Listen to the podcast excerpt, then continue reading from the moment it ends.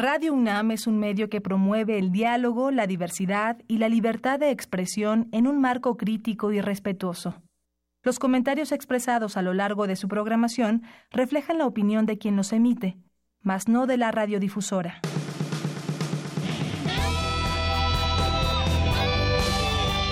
Prisma RU. Relatamos al mundo.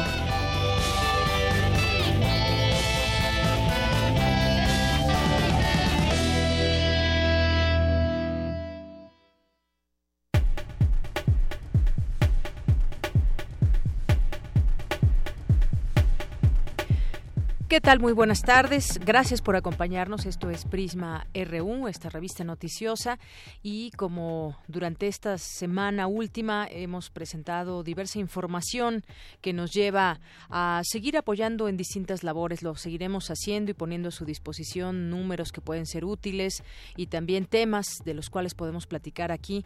Hay gente que está escuchando a los diversos medios de comunicación para pues saber dónde dirigirse en caso de necesitarlo cuando perdió su vivienda o cuando requiere saber qué es lo que sucede si no tiene, eh, no pudo sacar sus escrituras y muchas otras dudas que se siguen planteando, qué sucedió en los inmuebles colapsados, si estaban todos en regla con respecto a protección civil. Sobre todo ha habido mucha información respecto a este colegio Enrique Repsamen allá al sur de la Ciudad de México. Platicaremos un poco de todo esto y también la información que está emanando de la propia UNAM con el rector Enrique Después de los sismos es necesario entrar a la etapa de reconstrucción.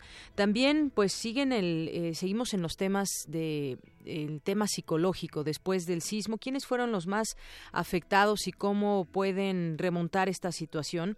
También estaremos platicando sobre lo que dice el Colegio Mexicano de Ingenieros Civiles en torno a la revisión que se está llevando a cabo en las escuelas. Y las redes sociales, ¿qué papel han jugado?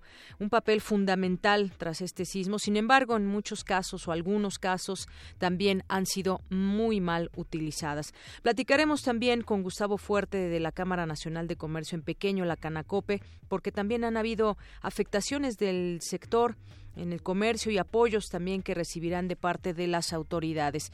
Y en esta ayuda que queremos brindarle también platicaremos con Oscar Campos, que trae esta iniciativa ciudadana Hogar 19MX, donde están buscando gente que pues pueda ofrecer o pueda ofertar eh, rentas más baratas. Ya él nos explicará de qué se trata.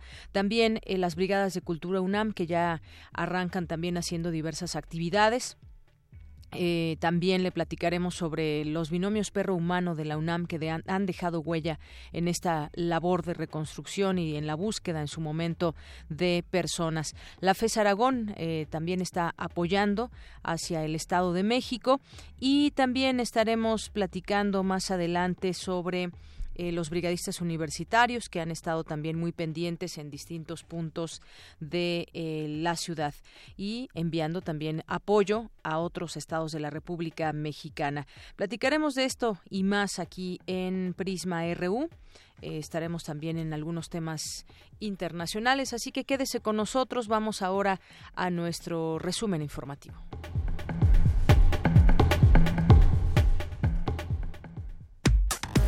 Relatamos al mundo. Relatamos al mundo.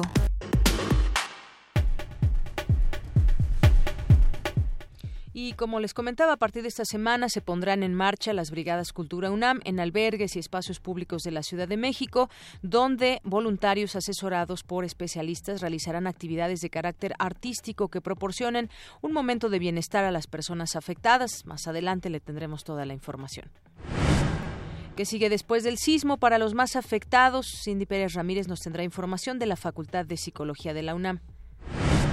Y las redes sociales, les decía, han sido fundamentales para generar ayuda desde la Dirección General de Cómputo y de Tecnologías de Información y Comunicación. Tendremos un reporte de mi compañera Dulce García.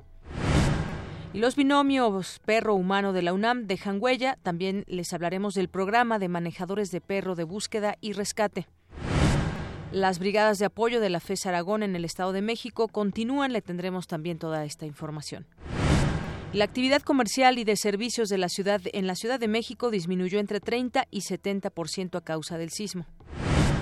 En nuestros temas nacionales, el Colegio de Ingenieros recomendó esta mañana llevaron a cabo una conferencia de prensa y recomienda que se realicen revisiones más amplias, profundas y detalladas a las estructuras de las escuelas tras el sismo de 7.1 que sacudió la Ciudad de México y otros cinco estados el pasado 19 de septiembre. Y aquí en Benito Juárez, una de, una de las delegaciones que fueron más afectadas por este sismo, eh, culpa a las empresas a través de su delegado Christian von Roerich, culpa a las empresas constructoras Canada Building Systems de México y Dijon Sapi de CB de, ser, de haber usado material de baja calidad en los edificios nuevos que cayeron y cobraron la vida de tres personas.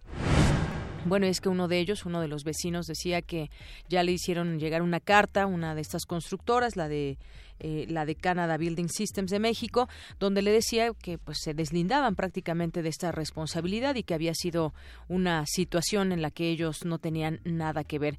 Eh, con esta demanda que ya han emprendido varias eh, personas, pues tendrán que dar respuesta de su material que usaron y sobre todo las especificaciones muy claras que hay en un reglamento donde se deben eh, llevar a cabo las construcciones bajo el reglamento que surgió después de 1985 y un litigio que emprendió el colegio Enrique Repsamen a principios de este año para operar, a pesar de haber exhibido un certificado falso de uso de suelo como escuela, provocó ya una controversia entre el Instituto de Verificación Administrativa, el INVEA, y el Tribunal de Justicia Administrativa de la Ciudad de México. Al parecer se están echando la culpa entre unos y otros. Y la cifra de personas fallecidas por el temblor pasado eh, del 19 de septiembre se elevó a 337. Luis Felipe coordinador Luis Felipe Puente, coordinador nacional de Protección Civil de la Secretaría de Gobernación, informó que a consecuencia del temblor eh, ya son 37, 337 personas muertas. Todo el sistema de transporte público de la capital del país, que incluye metro, metrobús, trolebús, tren ligero y autobuses, continuarán prestando el servicio gratuito este miércoles. Ya a partir de mañana se volverá a cobrar. El Centro Nacional de Prevención de Desastres, el CENAPRED, informó que a partir de las casi cuatro de la mañana de este día se registró una señal de tremor en el volcán Popocatépetl, que ha sido acompañada por la emisión de fragmentos incandescentes que se precipitan en el cráter y a distancias hasta de 600 y 1000 metros sobre las laderas del volcán.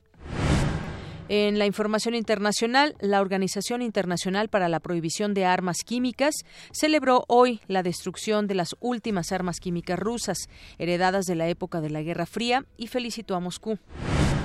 La mayoría republicana en el Congreso de Estados Unidos lanzó hoy su muy esperado proyecto de reforma fiscal con una propuesta cuyo lema es la rebaja de impuestos a personas y empresas.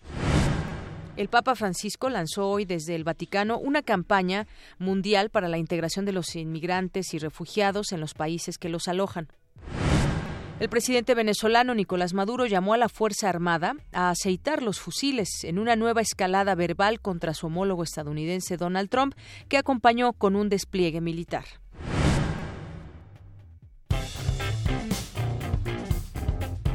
Campus RU tenemos información desde la Rectoría de la UNAM, así arrancamos nuestro campus universitario, las noticias que se generan desde nuestra UNAM. El rector Enrique Graue señala que después de los sismos es necesario entrar a la etapa de reconstrucción.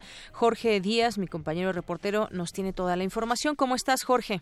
Deyanira, buenas tardes. Y el rector de la UNAM dijo que la reconstrucción del país no será una tarea sencilla, pues llevará meses e incluso años el día de hoy se entregó un reconocimiento a la Facultad de Ingeniería que cumple 225 años de su fundación.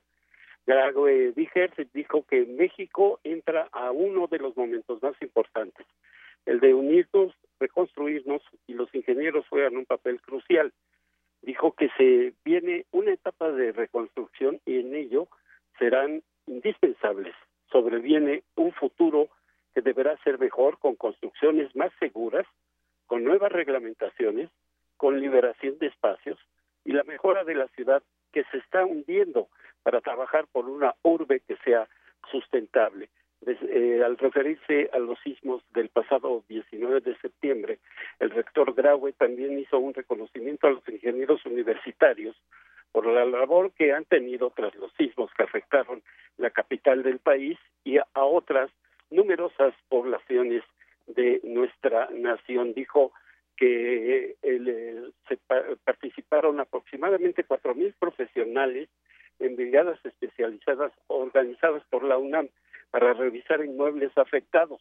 La Facultad de Arquitectura, de Ingeniería, por supuesto, de Psicología y todo lo que hemos estado difundiendo a través de Radio UNAM de Yanira, eh, reconoció la labor de todos los universitarios que solidariamente y además de forma voluntaria acudieron a responder a la tragedia y ayudar a las víctimas y a los damnificados en el centro de acopio instalado en el Estadio Olímpico Universitario ejemplificó, se acabaron, se recabaron y distribuyeron cerca de mil toneladas de víveres y herramienta. Desde los momentos posteriores al sismo del 19 de septiembre, el rector dijo que los universitarios colaboraron en las tareas de rescate y remoción de escombros, en la capacitación de alumnos para hacer verificaciones y valoraciones urgentes y en el dictamen experto para evaluar edificios afectados y determinar su habitabilidad. Esto es parte de lo que se eh, comunica eh, a través de un comunicado de, de la Dirección General de Comunicación Social de la UNAM y que habla de las palabras del rector Enrique Graue. De Yanira lo que yo tengo por el momento.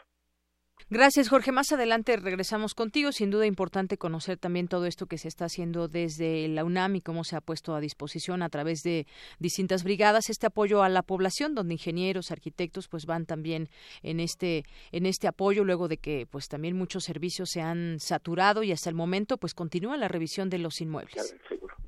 Muy bien, gracias, ah, Jorge. Gracias, Deyanira. Hasta luego, muy buenas tardes. Vamos ahora con mi compañera Cindy Pérez Ramírez. Después del sismo, ¿qué sigue psicológicamente para los más afectados? Adelante, Cindy.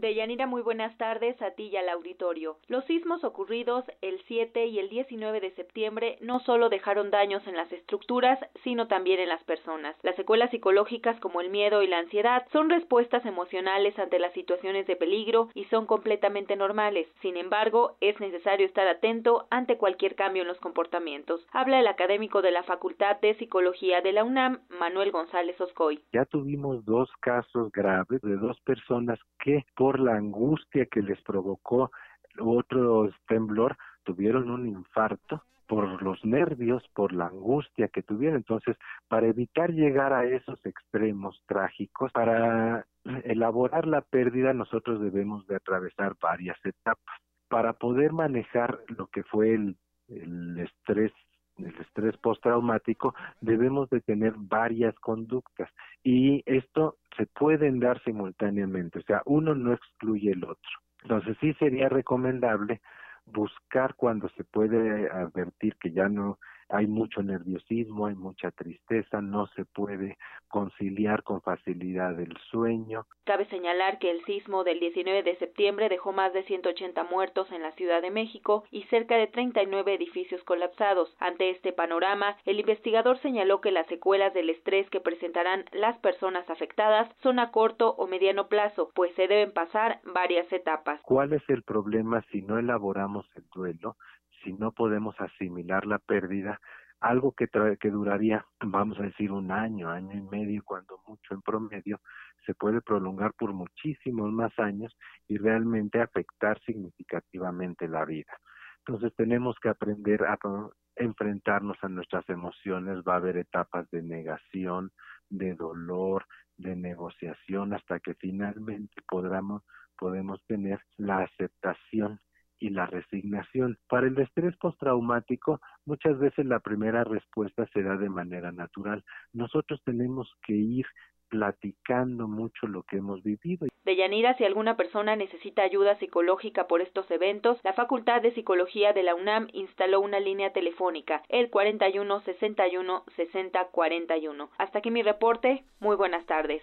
Gracias, Cindy. Muchas gracias por esta información. 41 61 60 41 es el teléfono que se pone a disposición de las personas que eh, requieran este apoyo psicológico. Vamos ahora con mi compañera Dulce García. Platicábamos que las redes sociales han jugado un papel muy importante eh, desde el momento en que se llevó a cabo este, que tuvo lugar este sismo en la Ciudad de México, de manera casi inmediata y, de, y paulatinamente, porque de pronto las redes también, pues tuvieron un, un, colapso en la información, en el flujo de información, pero han jugado un papel muy importante para hacer distintos llamados y, y generar este apoyo que se dio en muchas partes, pero desafortunadamente también hubo casos en donde fueron muy mal utilizadas. Cuéntanos, Dulce, buenas tardes. Deyanira, muy buenas tardes a ti al auditorio de Prisma RU.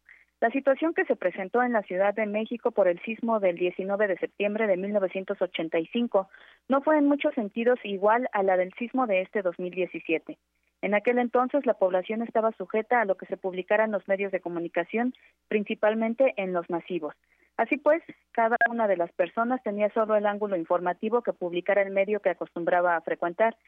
Eran pocos los que comparaban la información entre uno y otro medio. Nunca se supo entonces la cifra exacta de fallecidos, nunca se supo el costo total de los daños y algunos nunca encontraron a sus familiares. La falta de información predominó en 1985. En contraste, en este 2017 existe quizá un exceso de información, puesto que hay más medios de comunicación, sin dejar de lado, desde luego, las redes sociales.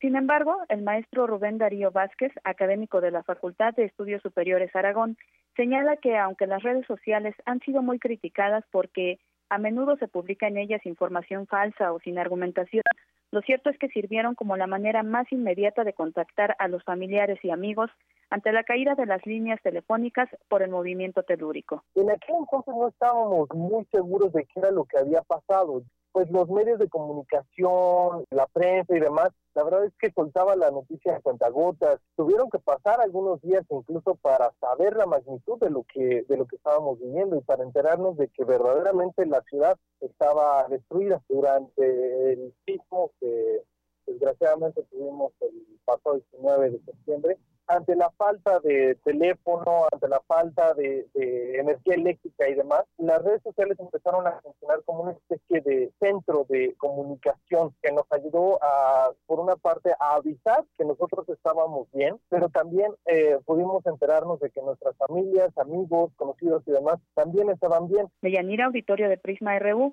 Rubén Darío Vázquez considera además que las redes sociales se convirtieron en una especie de centro periodístico y de información en tiempo real. Así lo dijo. Empezaron a circular videos y fotografías de lugares que, habían eh, colapsado durante el sismo, pero también empezó a circular eh, peticiones de ayuda, eh, empezado a circular ofrecimientos para personas que tenían familiares en el extranjero, para avisarles a sus amigos y familiares que estaban bien. Y resulta que durante esas dos primeras horas después del sismo, la sociedad civil utilizó las redes sociales para organizarse de una manera muy efectiva. Y podemos decir que prácticamente a las dos horas de que había pasado el sismo, ya se habían formado brigadas de rescate, ya se habían creado centros de acopio, ya sabíamos una lista preliminar de edificios que habían colapsado. Sin embargo, el experto comentó que se debe tener precaución con la información falsa porque solo incrementa la histeria colectiva.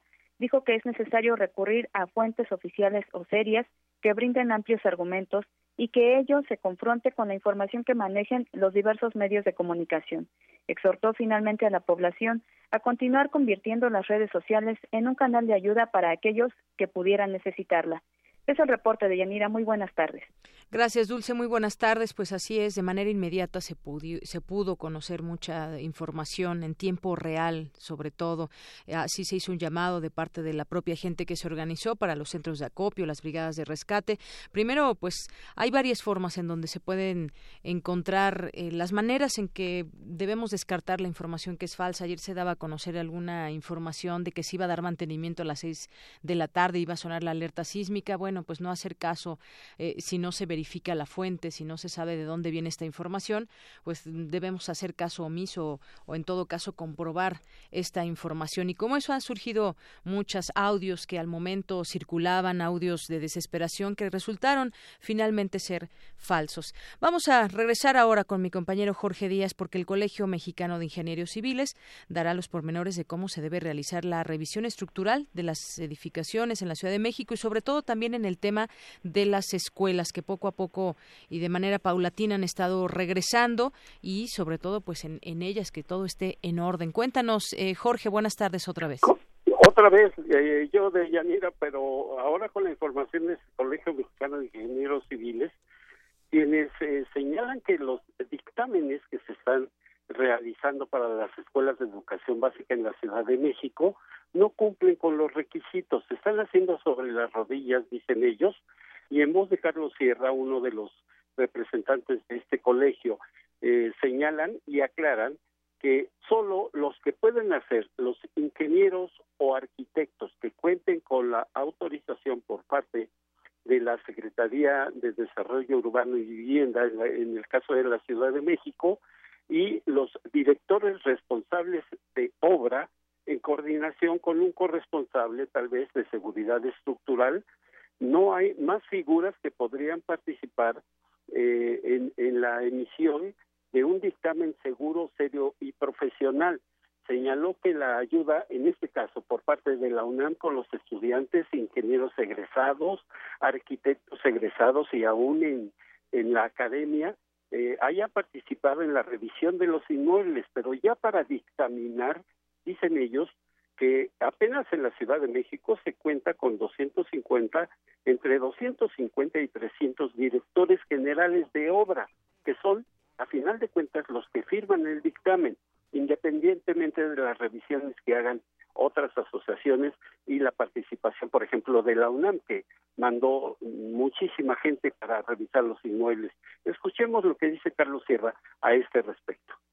A través de este medio solicitamos apoyo a todos los colegios de ingenieros civiles de la República Mexicana para que nos ayuden a restablecer cuanto antes eh, la actividad en la Ciudad de México, que por favor acudan con nosotros al Colegio Mexicano de Ingenieros Civiles para que nos podamos coordinar porque no somos suficientes los peritos responsables de obra o corresponsables para atender esta emergencia nacional y particularmente en la Ciudad de México.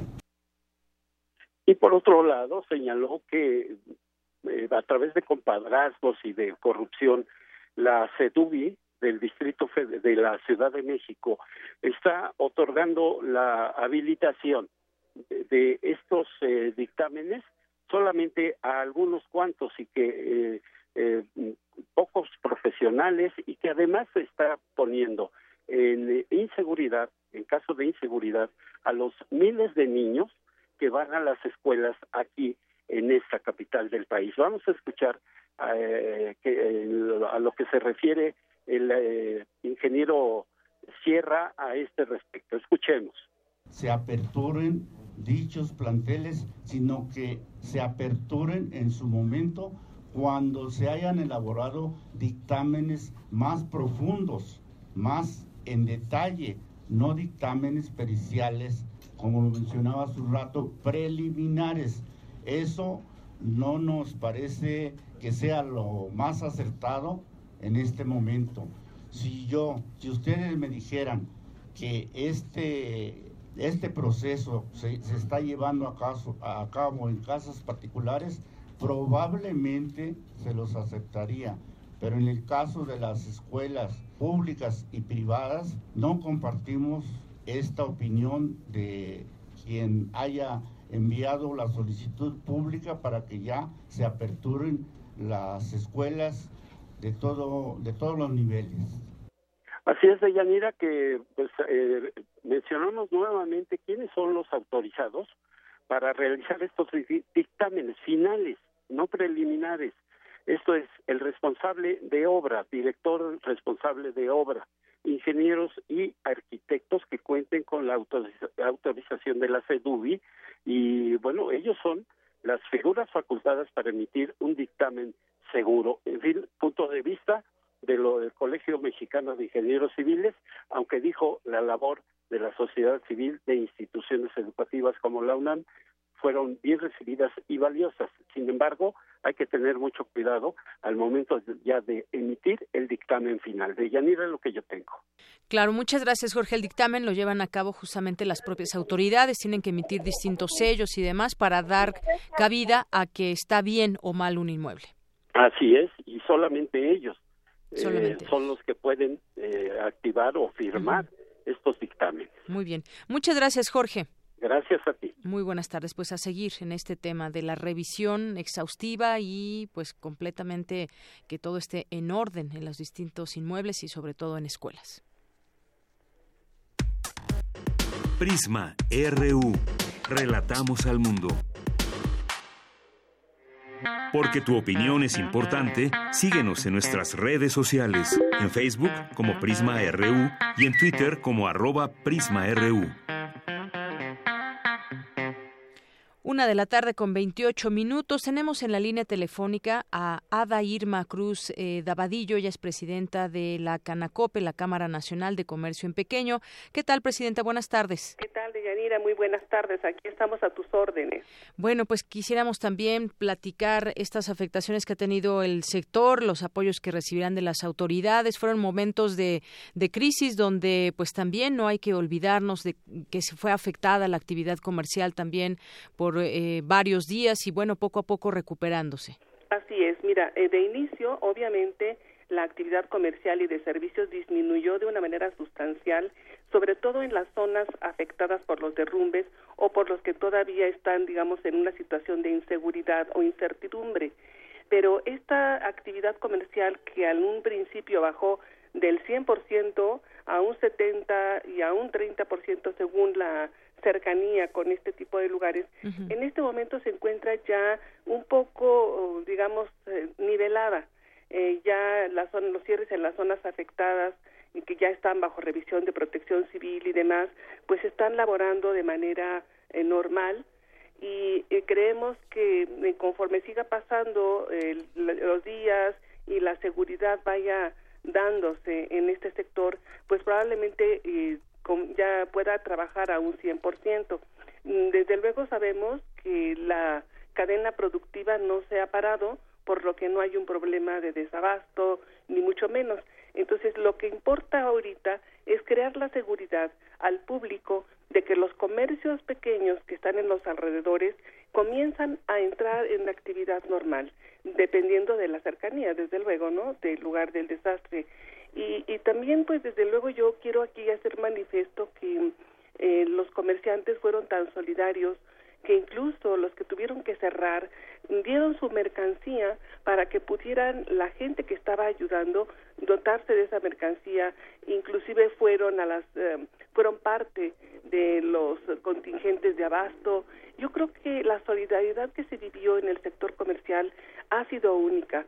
Igual de esa manera felicitar a la UNAM que desde el principio estuvo presente de diferentes formas y de diferentes maneras en el auxilio de los lugares y de los ciudadanos y la familia que estaba afectada. Yo creo que hay que reconocer que la solidaridad que se presentan tanto en la sociedad civil como en la sociedad comercial y demás, pues es evidente.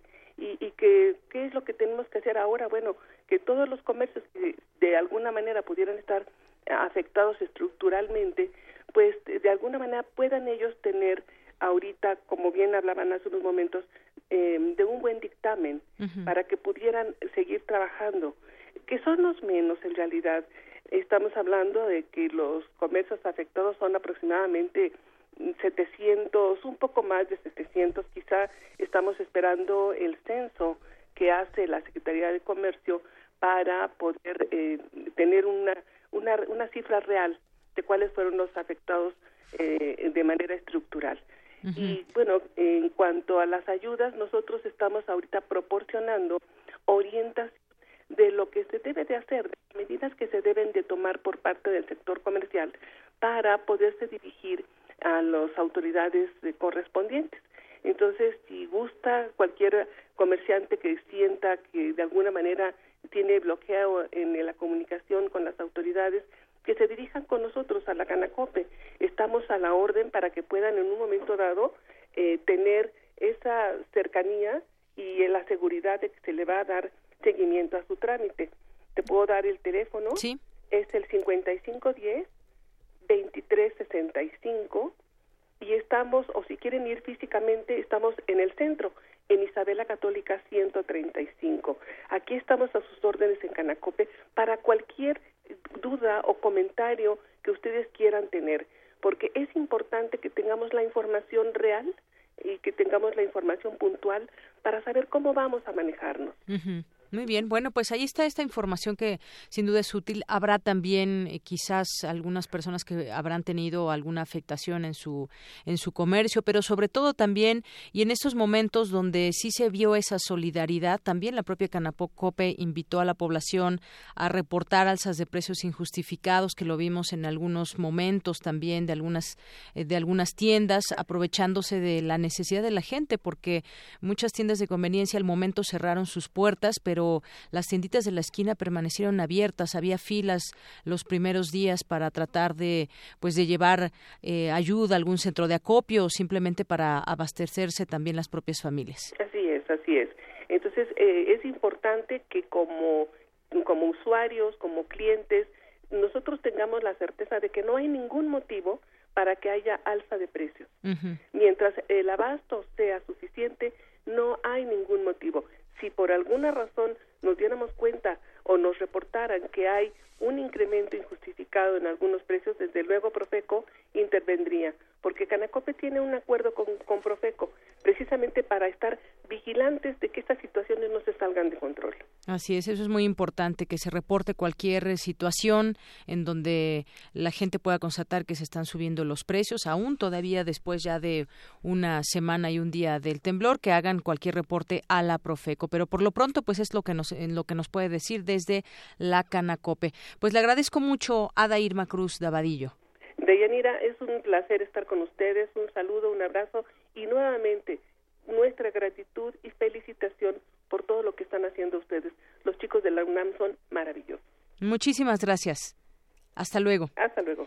Muy buenas tardes a la presidenta de Canacope de la Cámara Nacional de Comercio en Pequeño, Ada Irma Cruz Abadillo, donde nos habla pues de todo esto que también sucedió con este este sector y también pues pérdidas que pueden haber, cambia el tipo de, consumo durante estos días, evidentemente la gente pues quería comprar desde un botiquín, desde comida, agua, eh, como decía, para llevar a algún centro de acopio o para consumo personal que de pronto pues eh, en un primer momento habían cerrado algunas eh, tiendas donde normalmente se iban a hacer las compras. Y bueno, estos llamados, insistir a cualquier persona también que nos esté escuchando y que note un cambio en los precios, lo puede reportar a la Profeco. Es la una con 35 minutos. Prisma RU. Relatamos al mundo. Continuamos y vamos a platicar también de algo que puede ser útil para algunas personas que se quedaron sin casa desafortunadamente, que no pueden regresar a su departamento, a su casa, porque tiene serias eh, averías su, su hogar. Bueno, pues vamos a platicar con Oscar Campos, que está a cargo de Hogar 19MX. ¿De qué se trata esta iniciativa ciudadana? Pues él nos los va a platicar. ¿Qué tal? ¿Cómo estás, Oscar? Hola, muy muy buenas tardes. ¿Cómo están? Es un placer saludarlos. Igualmente, bueno, pues platícanos cómo es que surge esta iniciativa y cómo es que están apoyando a diferentes personas que lo requieren. Sí, muchas gracias. Mira, eh, les cuento, en realidad, este eh, Hogar 19MX surgió como una como una idea que empezó a rolar en, redes sociales, sobre todo en Twitter, de un par de, de personas que conozco que empezaban a preguntarse cómo ayudar a la gente que tarde o temprano iba a tener que empezar a buscar casa en renta. La idea original era postear en Twitter eh, con algún hashtag las fotos que vemos en todos lados de, renta, departamentos, de renta, casa, solamente para que la gente ahí pudiera consultar, porque en esa situación pues, es difícil que con todo lo que tienen que resolver tengan todavía que estar checando en internet o checando en el periódico o dando vueltas por por las calles de la ciudad. Eh, esa era la idea, entonces, eh, pues yo mi, mi, labor realmente fue solo poner en contacto a dos personas que tuvieron esa idea y, y empezaron a buscar un hashtag. Se creó el hashtag eh, eh, Hogar 19S, eh, pero dio un paso más adelante. Eh, una chica en Querétaro, una de, estas dos personas que les comento, creó la cuenta y ha estado trabajando intensamente y, reuniendo un grupo de, jóvenes, la mayor parte mujeres y todos voluntarios que han ayudado a, unir a unir a la gente a través de, un mapa en Google donde están todas las ubicaciones de postear y retuitear todas las ofertas que se hacen y las solicitudes de ayuda que se van haciendo. Y bueno, ahí vamos, poco vamos a sacar la página en Facebook. Y bueno, ahí vamos con la intención de que de facilitar un poco en esta situación, eh, una situación extraordinaria y terrible a las personas que han sido afectadas. Así es, Hogar 19S, que fue este contacto que tú hiciste con varias personas. Y bueno, ¿de qué manera, dónde se pueden comunicar? Está este Twitter que nos decías, Hogar 19S, que así lo podemos encontrar, para que la gente pueda hacer qué y quiénes, para quiénes estaría abierta esta posibilidad. Mira, hay varias formas de, hay varias formas de, hacer contacto. Eh, básicamente todo es a través de, Twitter. Eh, el hashtag es eh, Hogar19S la cuenta de Twitter es Hogar19MX. y allí hay varias maneras. Ya sea que tú en Twitter, eh, dirigido a esa cuenta, o con ese hashtag digas, yo ando buscando un departamento, o una casa, o un cuarto, o incluso un local, porque ya hay un par de casos de gente que ha dicho, necesito encontrar un local de tres características, y ahí nos des eh, la, lo que necesitas, eh, cuánto podrías pagar, si lo deseas poner, en fin y nosotros lo retuiteamos y te ponemos en y lo ponemos allí. Otra es que si tú tienes eh, un local o una casa o una habitación que desees rentar, eh, puedes tuitearlo o puedes acceder a un formulario de, Google que está en la está en la cuenta de Twitter en la cual se te piden algunos datos. La intención de esto es proteger los datos. No queremos que nadie esté eh, posteando su teléfono ni, ni sus datos personales por razones obvias de seguridad y con eso nosotros protegemos eso. Ponemos un tweet que diga, eh, bueno, hay una oferta privada que es en tal lugar, en tales condiciones, y a quien lo quiera consultar, o lo ponemos en el mapa para que cualquiera lo pueda ver directamente. Esas son las dos formas. Eh, nosotros no, de repente empezamos a surgir ahí algunas WhatsApp y llamadas, nosotros no estamos haciendo ningún tipo de contacto por ese medio. Solo estamos en Twitter y solo estamos, eh, pronto vamos a estar en Facebook, pero exclusivamente por ahí es de la manera. Así es, estaba aquí viendo su Twitter y justamente pues hay muchas personas que están, que postean lo que requieren, más o menos qué espacio para cuántas personas, van ustedes publicando y de esta manera pues se hace toda esta red de comunicación donde se pueda apoyar entre la propia gente, hay quienes buscan un departamento cercano a tal o X zona, eh, cuántas personas son, cuántas habitaciones requieren y esas rentas eh, solidarias también que pueda haber para la gente que en este momento pues está con algún familiar o inclusive está en algún albergue que pueda tener quizás esta oportunidad. Eso para quienes y obviamente pues para quienes quizás tengan esta posibilidad de pagar. Hay otros casos en los que de momento pues no tendrán esa facilidad y bueno pues para ellos vendrán también otras cosas de parte eh, de las del propio gobierno para reconstruir eh, las viviendas en donde se encuentren o ya se surgirá la información al respecto. Pero por lo pronto hay esta red de ciudadanos en donde se están apoyando para buscar algún sitio que eh, sea, pues esté a su alcance. Exactamente. Y el concepto que mencionabas de renta solidaria es importante. Porque, sí. Digo, no, no todo el mundo lo puede ofrecer, pero sí es importante decir que le decimos a la gente que, bueno, si puede cobrar un poquito menos de renta durante un tiempo, o si puede no pedir aval, o si puede no cobrar el depósito, o postergar el pago del depósito, que sea en plazos, alguna manera de ayudar a quien ahorita está eh, pues, buscando algo. Hay gente que ha respondido sí, hay gente que obviamente dice que no y se respeta, pero todas las ofertas se suben, se indican y ya queda entre el que busca y el que ofrece el acuerdo que puedan llegar. Muy bien. Bueno, pues ahí está. Yo repito esta página, este Twitter que ustedes tienen, que es Hogar19MX. Exactamente. Ahí, ahí hay un equipo de gente por toda la República trabajando para ayudarles en este momento. Muy bien. Bueno, pues consulte esta página, vean cómo, cómo funciona. Quizás alguien se la pueden recomendar y pueda encontrar allí alguna opción. Pues muchísimas gracias, Oscar, por esta, estos minutos aquí en Prisma RU. Muchísimas gracias a ustedes y un abrazo a toda la comunidad universitaria. Muchas gracias. Hasta luego. Hasta luego. Oscar Campos con esta iniciativa Hogar 19MX. Pues qué bueno que que entre la propia gente se puedan organizar y tener estas iniciativas. Y también, bueno, desde aquí un llamado, hay mucha gente que está preocupada y se vio además la solidaridad durante todo este tiempo, se sigue viendo. Eso es algo muy importante que nunca nos cansaremos de decir, toda esa solidaridad que trae la gente en las venas y que eso, con ese simple gusto por ayudar, salió a las calles a, a recoger escombros, a hacer cadenas humanas, a llevar algo a un centro de acopio pero también viene otra parte. Hay edificios eh, en las distintas lecturas que, que, he podido hacer con respecto a este tema la mayoría de los edificios que se cayó tenían más de 40 años.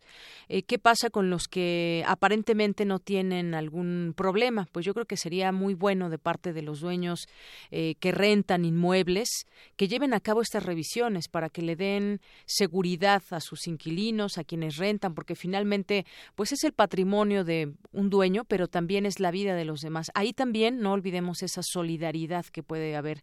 Eh, las personas que nos estén escuchando seguramente pues también tendrán, tendrán una opinión al respecto, muchos eh, que tienen su propia casa, pero mucha gente que también renta algún departamento, pues esto es muy importante, que se le dé en todo caso un mantenimiento, cada determinado tiempo a los a los edificios que son muy viejos y que bueno pues no se pueden ni derrumbar ni mucho menos reconstruir quizás en este tema de planeación o quizás exista más adelante un programa de parte del gobierno donde se pueda remodelar o se puedan dar mantenimiento esa es la palabra eh, correcta a los distintos edificios que tienen 40 50 60 70 años. Todavía tenemos muchos en estas colonias que fueron afectadas.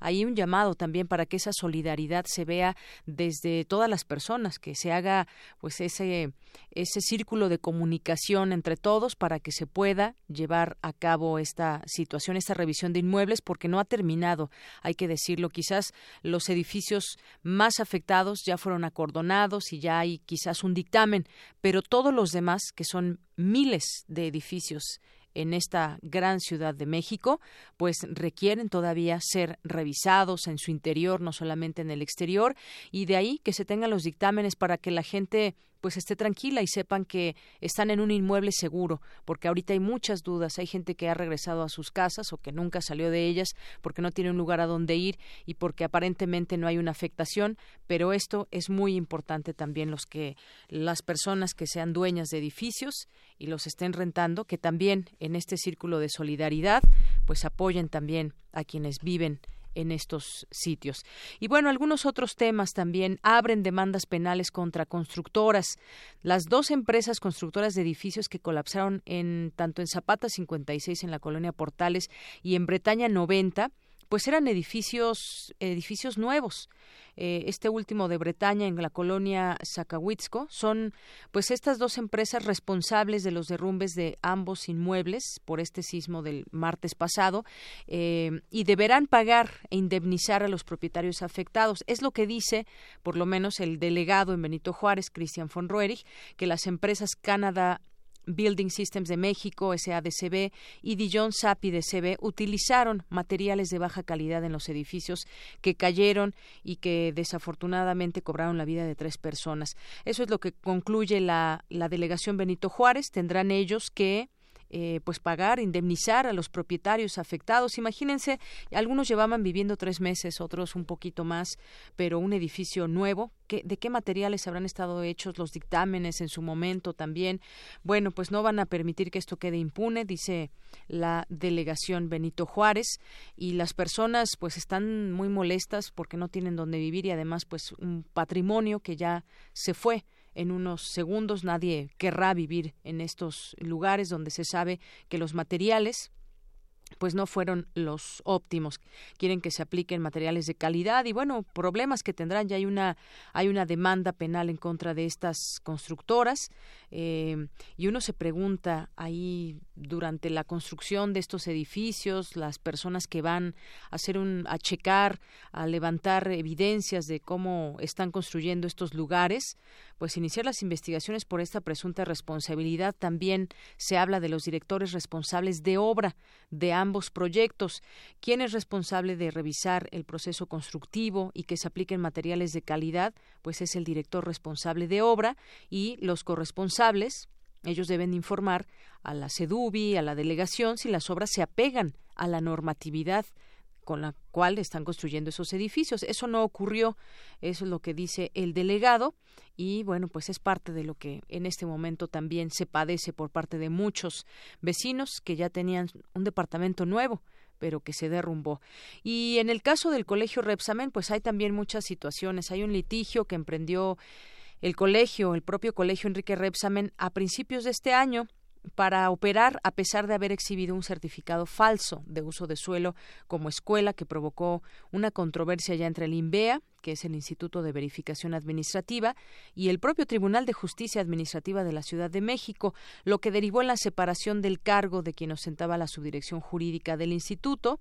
Luego de que el colegio colapsara por este sismo, surgió un conflicto porque en una conferencia el consejero del INVE aseguró que en meses anteriores el tribunal había concedido un amparo a favor de la escuela para que siguiera con sus operaciones, con lo cual se habría dejado de lado una resolución del instituto en la que culminaba el colegio a no seguir operando hasta obtener un certificado válido de uso de suelo para escuela y pagar una multa equivalente a 107.448 pesos.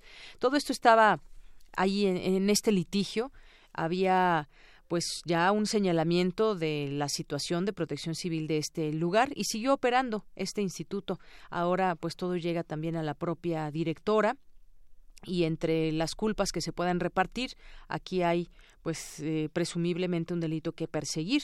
También a la sentencia supuestamente contraria a la resolución del INVEA no se pudo avanzar para sancionar a la escuela, lo que desde marzo pasado el instituto presentó un recurso legal para impugnar el ordenamiento del órgano judicial, es decir, ya se les había señalado, ellos se defendieron y estaba pues en, un impas, digamos, eh, legal para que se pudiera tener los permisos adecuados a la propia a la propia escuela. Pero bueno, ahí habrá que seguir en esta investigación y los papeles creo que son una muestra muy importante de lo que de lo que pueden mostrar como autoridad de la escuela, pero ante la autoridad de Protección Civil también de la propia de la propia Ciudad de México, más más siendo una escuela donde tenían a muchos niños que acudían todos los días a este sitio. Pues continúa también ahora esta controversia en el colegio Repsamen.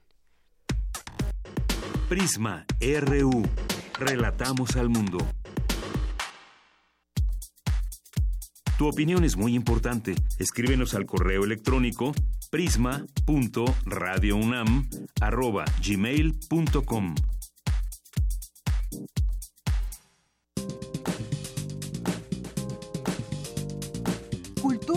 RU.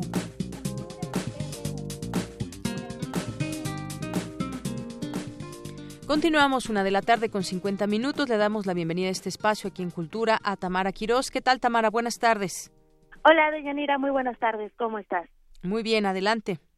Qué bueno, me da mucho gusto saludarte y también al auditorio. Les informo que la Coordinación de Difusión Cultural de la UNAM anunció el reinicio de sus actividades artísticas todas en beneficio y como apoyo a la población afectada por el sismo del pasado 19 de septiembre. A partir de esta semana ya se trabaja en cuatro ejes principales. El primero incluye a las brigadas Cultura UNAM, las cuales ya están en función en albergues y espacios públicos de la Ciudad de México, donde voluntarios asesorados por especialistas realizan diversas actividades de carácter artístico para proporcionar un momento de bienestar a las personas afectadas. En este proyecto de, digámoslo así, arte terapia, participan las direcciones de danza, teatro, música y también artes visuales. Hace unos días eh, el auditorio nos preguntaba por redes sociales cómo podían participar.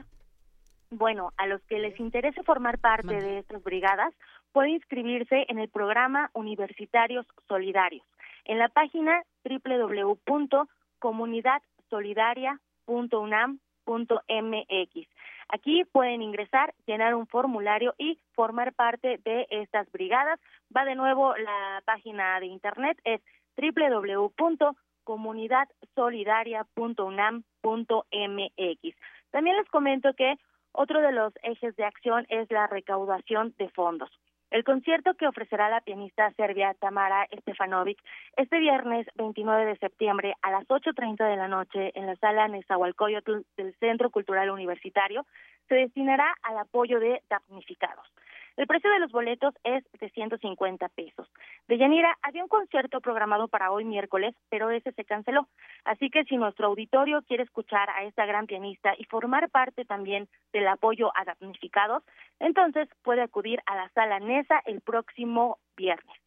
También la FUNAM se une a estos esfuerzos donando los ingresos generados en taquilla por los conciertos del sábado 30 de septiembre y el domingo 1 de octubre.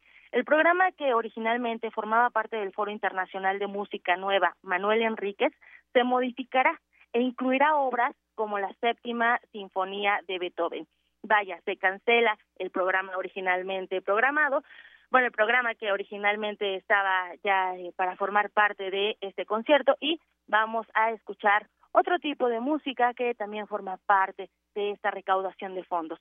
También la Academia de Música Antigua se une a la causa ofreciendo un concierto el sábado a la una treinta de la tarde esto en el anfiteatro Simón Bolívar del, del antiguo colegio de San Ildefonso. Eh, como lo escribió Miguel de Cervantes Saavedra en su gran obra Don Quijote, la música compone los ánimos descompuestos y alivia los trabajos que nacen del espíritu. Así que además de apoyar, podemos eh, disfrutar, distraernos y unirnos a las labores musicales programadas por la UNAM. También les comento que este fin de semana, en las instalaciones del Centro Cultural Universitario y en la Casa del Lago Juan José Arreola, se realizará un acompañamiento emocional por medio del arte. Este acompañamiento, que tiene como finalidad disminuir el estrés que muchos hemos experimentado durante los últimos días, consistirá en sesiones donde siempre estará presente un terapeuta especializado. También dentro de las actividades de acompañamiento habrá una función gratuita de la puesta escénica El gigante de Alto. Esta actividad dirigida especialmente para los niños es una ópera que se estrenó en agosto en el Festival Impulso. Bueno, pues ahora regresa este sábado 30 de septiembre a la una de la tarde en la sala Miguel Covarrubias del Centro Cultural Universitario. Otra opción de relajamiento es realizar yoga y tai chi. Durante esta semana podrán acudir, a quien le interese también, a la explanada de la Rectoría a partir de las 9 de la mañana a tomar clases de Tai Chi y a las 10.15 podrán realizar ejercicios de yoga y ya encarrerados, el sábado 30 de septiembre a las 9 de la mañana se realizará una clase colectiva de yoga en la explanada de la Espiga del Centro Cultural Universitario. Y bueno, el domingo en la Casa del Lago se darán cita cuentacuentos, bailarines y también habrá mucha música a partir de las 3.30 de la tarde. También el flautista mexicano Horacio Franco, quien por cierto tenía conciertos programados y los canceló debido a la emergencia que se vive tras el sismo, ha regalado momentos de paz con su música en diversos espacios de la ciudad, en varios refugios y el domingo ofrecerá un concierto gratuito en el anfiteatro Simón Bolívar del antiguo colegio de San Ildefonso a las 5 de la tarde. Eh, ha cancelado varios conciertos, pero este es el único que no canceló y bueno, lo ofrecerá de forma gratuita. Deyanira y amigos que nos acompañan esta tarde, Cabe mencionar que todas estas actividades que se llevarán a cabo los fines de semana no solo son para la comunidad universitaria. La máxima casa de estudios abre sus puertas al público en general. Pueden mantenerse informados en las redes sociales, en las redes oficiales de Cultura UNAM y también por los medios de comunicación de la máxima casa de estudios, que son TV y Radio UNAM. Eh, por hoy me despido y les dejamos escuchando un fragmento de diálogo entre flautas interpretado por Horacio Franco del disco Lienzos de Viento. Deyanira, les deseo una excelente tarde, abrazos a cabina, abrazos sonoros a quien nos acompañan. Muy bien, muchas gracias Tamara. Y pues sí, ya que nos dieron dieta los, los psicólogos de estar escuchando información, pues llevemos la dieta hasta la música con todas estas opciones que ofrece la UNAM. Nos despedimos con esta música de la sección de cultura.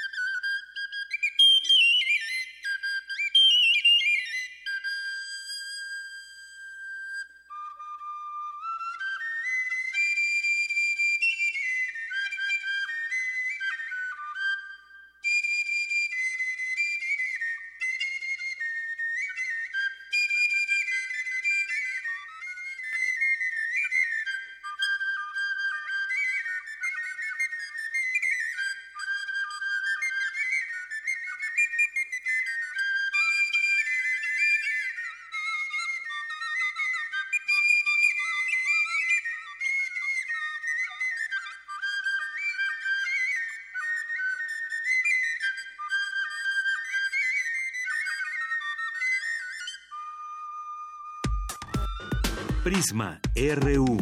Relatamos al mundo. La creencia dicta que cualquier conjuro o maldición ejecutado después del atardecer aumenta su fuerza conforme se acerca a la medianoche. Para aumentar su sonido, Carpe Noctem. Sintonízalo ahora los viernes a las 0 horas por el 96.1 de FM. La noche es la mitad de la vida y es la mejor mitad. Radio 1. Dejar de tenerle más miedo a la policía que a los ladrones. Jugar en la calle con mis hijos hasta la noche. Poder cerrar mi casa con una sola chapa. Tener la seguridad de que se hace justicia. Un México nuevo sí es posible. ¿Tú cómo te lo imaginas? En el PAN te invitamos a que compartas tus ideas en nuestra consulta nacional. Entra a imaginamexico.pan.org.mx y participa. Queremos escucharte. El futuro está en tus manos. Esta es una iniciativa del Partido Acción Nacional. Está abierta en el Museo Tamayo Arte Contemporáneo la exposición de la 17 Bienal de Pintura Rufino Tamayo, que presenta 53 obras de 51 artistas en una amplia variedad de técnicas y materiales, como óleo, acrílico, pintura en aerosol, temple, fresco y pastel.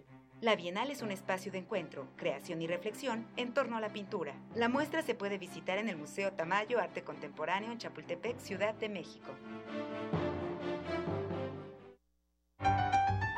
Como los pulpos, los escritores son más sabrosos en su tinta.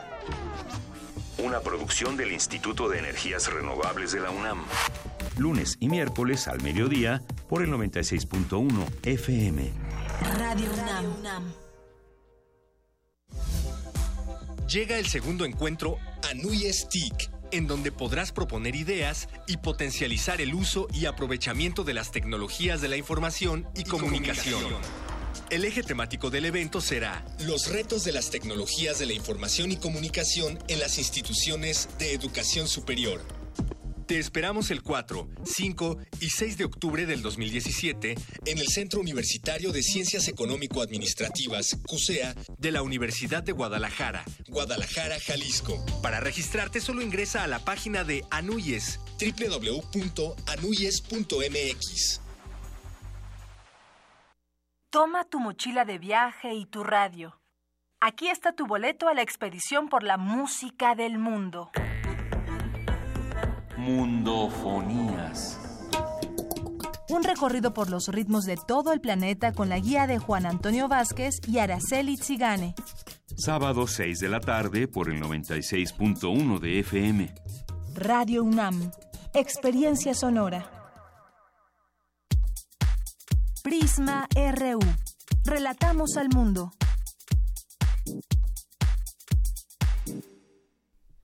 Bien, continuamos, son las 2 de la tarde con dos minutos, seguimos transmitiendo aquí en Radio UNAM en el 96.1 de FM y eh, también a través de www.radiounam.unam.mx.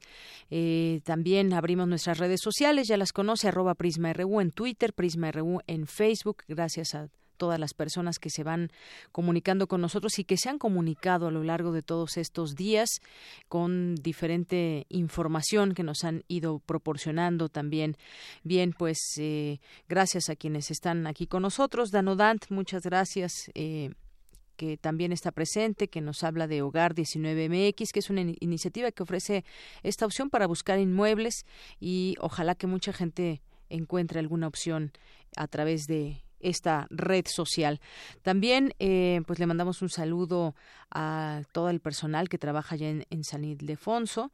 Eh, mandamos saludos también a ¿Quién más aquí? Universo de Letras, muchas gracias por estar con nosotros y poco a poco también ir recuperando la escucha con nuestros, distintos eh, audiencia que normalmente está con nosotros y que ahora pues también se ha volcado a distintos mensajes para hacernos llegar y que puedan ser útiles para la comunidad. Muchas gracias. Aquí seguimos recibiendo sus, sus mensajes.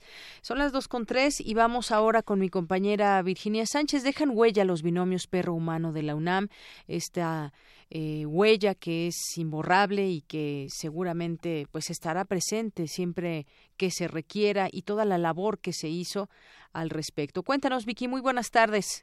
Hola, ¿qué tal, Deyanira y auditorio de Pisma RU? Muy buenas tardes. Pues durante las tareas de rescate que se han llevado a cabo tras el sismo del pasado 19 de septiembre, además del invaluable reconocimiento que siempre tendrán todas las muestras solidarias manifiestas, también han emanado sentimientos genuinos de admiración y respeto por aquellos héroes de cuatro patas que se introdujeron entre los escombros para identificar y salvar vidas, quienes junto con los guías formaron los binomios de rescate. Y orgullosamente es en la UNAM donde desde los sismos de 1985 se conformó en la Facultad de Medicina Veterinaria y el programa de manejadores de perros de búsqueda y rescate de la Dirección General de Prevención y Protección Civil de la UNAM.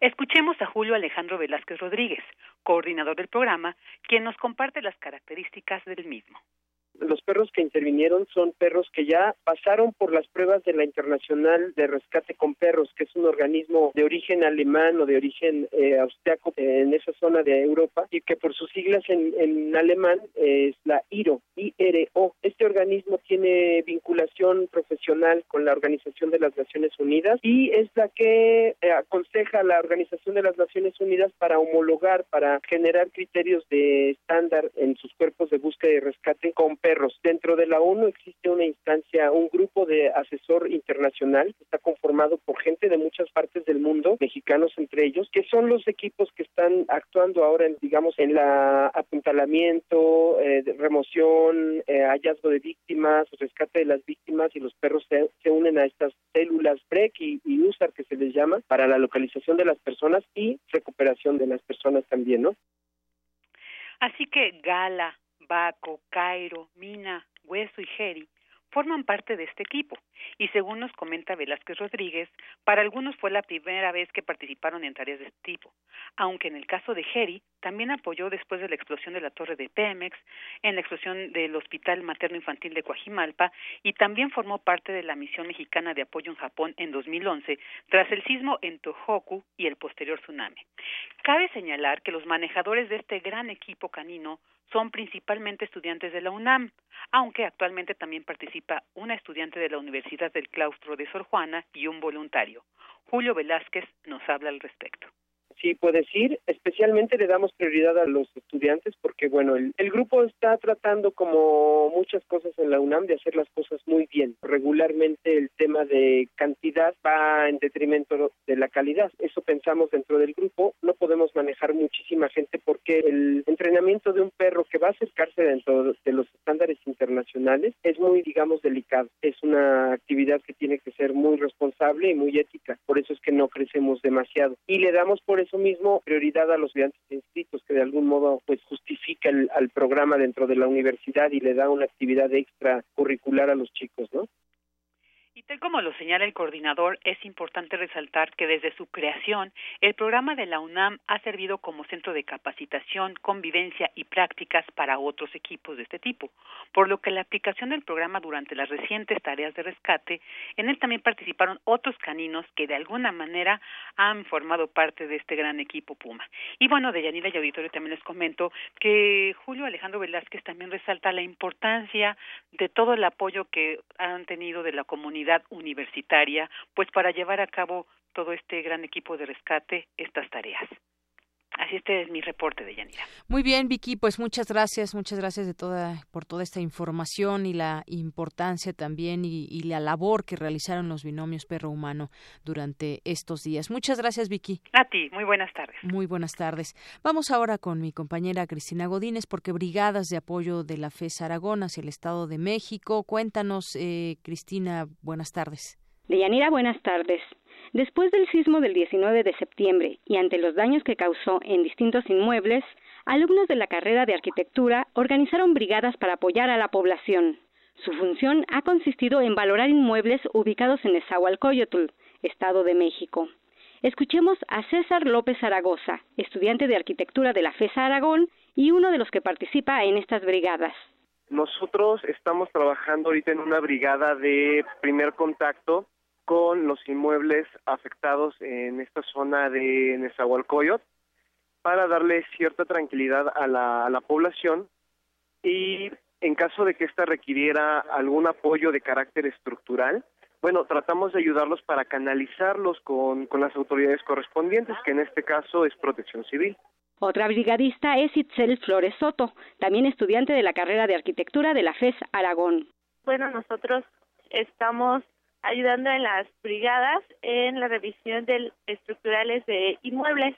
Eh, a los alrededores de la FES Aragón, que es la delegación de Zahualcoyot. Los vecinos han venido y nos han pedido apoyo para revisar sus casas y pues nosotros, así junto con una especialista, estamos revisando bueno, los inmuebles y pues han sido no daños este de gran preocupación si hay daños pero estos se están canalizando y se está llenando un formulario para atenderlos con protección civil. Los alumnos nos comentan que van a atender las solicitudes que les ha enviado la población. Al parecer este van a ser estas dos semanas y bueno, pues ahora sí que hasta que la gente deje ya de mandarnos sus solicitudes se está haciendo lo posible por atender a todas las personas. El pánico colectivo, la incertidumbre, el miedo que la gente presenta acerca de sus bienes, pues es muy alto. Entonces, más que nada, o afortunadamente en esta ocasión, la mayoría de los inmuebles que hemos revisado presentan afectaciones superficiales o estéticas. Sin embargo, este miedo colectivo pues hace que la gente se preocupe y es comprensible. Hemos tenido un par de casos en los que las viviendas sí presentan algunos daños de nivel medio, llamémoslo así, en el que a lo mejor por los movimientos diferenciales, las, la geometría de la vivienda ha generado eh, cuarteaduras o separaciones. Quizá los daños más graves que hemos encontrado han sido en unos edificios de departamentos que han tenido un hundimiento en una parte del predio y pues claramente los edificios ya no cuentan con una junta constructiva y pues están recargados uno con el otro y creo que esos son los de mayor prioridad en este momento porque más adelante llegará a presentarse otro otro sismo de esta magnitud eh, podría tener repercusiones mayores puesto que los edificios ya están en contacto uno con otro. Las brigadas son coordinadas por la Jefatura de Carrera de Arquitectura de la FES Aragón. De Yanira, este es mi reporte. Buenas tardes. Gracias, Cris. Muy buenas tardes. Pues ahí el apoyo que brinda la FES Aragón en el Estado de México. Vamos ahora a otro tema. La actividad comercial y de servicios en la Ciudad de México disminuyó entre 30 a 70% a causa del sismo. Abraham, adelante. Así es, Deyanira, buenas tardes. Y es que a una semana del sismo, la actividad comercial en la Ciudad de México opera ya al 90%. Sin embargo, casi mil pequeños comercios aledaños a las zonas afectadas registran pérdidas económicas. La Cámara Nacional de Comercio de la Ciudad de México llamó a los capitalinos a no realizar compras de pánico. Asimismo, descartó un aumento en los precios. La Secretaría de Turismo Capitalina informó que la infraestructura hotelera opera al 96%, aunque la ocupación bajó al 30% cuando en esta época lo normal es de 80%. El maestro Román Moreno Soto, académico de la Facultad de Estudios Superiores Aragón, dijo que se deben realizar censos económicos para reestructurar las redes comerciales que se han visto afectadas en la Ciudad de México y en otros estados del país. Pues están seriamente afectados y no hay en ese momento pues no no hay como un vínculo comercial eh, generando una afectación muy grave no eh, para para el comercio minorista de, de esas localidades de esos centros comerciales y por supuesto se, se ve reflejado también en los flujos que puedan llegar a la Ciudad de México no por ejemplo. Entonces, eh, ese es un poco ahí el, el, panorama que se está presentando y que, como lo mencionaba, pues sí habría que estar al pendiente y sobre todo generar planes de contingencia en cuanto a, además de toda la labor de apoyo que, que se ha mencionado, que es este, obviamente material, eh, también este, incluso de apoyo, eh, incluso emocional, también tenía que haber todo una, un, un, un contexto de, de apoyo en cuanto a hacer los censos económicos, poder evaluar los, eh, el daño económico y cómo volver a, a, reestructurar las, las redes comerciales que en ese momento se han visto seriamente afectadas entre esas localidades. De Yanira, el investigador refirió que también se generará un impacto en la infraestructura productiva que a la postre esas entidades federativas participan aproximadamente con el 30% del PIB nacional, que eso no, no es poca cosa, generará afectaciones de, en la infraestructura productiva y también eso se verá reflejado en algunos impactos, sobre todo en las cuestiones comerciales. Sabemos que eh, ante la, la situación que, que, está prevaleciendo, pues algunos eh, canales comerciales se, se verán afectados y seguramente esto puede significar un impacto en cuanto a, al incremento de, algunos eh, precios básicos que puedan existir sobre todo en la, actividad comercial y en particular en, la Ciudad de México. Ya eh, incluso por las cuestiones de, de, las compras que se han hecho para eh, el apoyo hacia los damnificados, etcétera, ya hemos visto que ha reflejado que haya incluso un desabasto ya de algunos productos básicos eh, tanto de alimentos como farmacéuticos y esto eh, seguramente puede generar eh, un impacto en cuanto a los precios hacia los consumidores finales que, que, se verá reflejado en las próximas las próximas semanas. De la información que tengo, buenas tardes. Gracias, Abraham. Muy buenas tardes también por esta información que también de ello platicábamos hace unos momentos.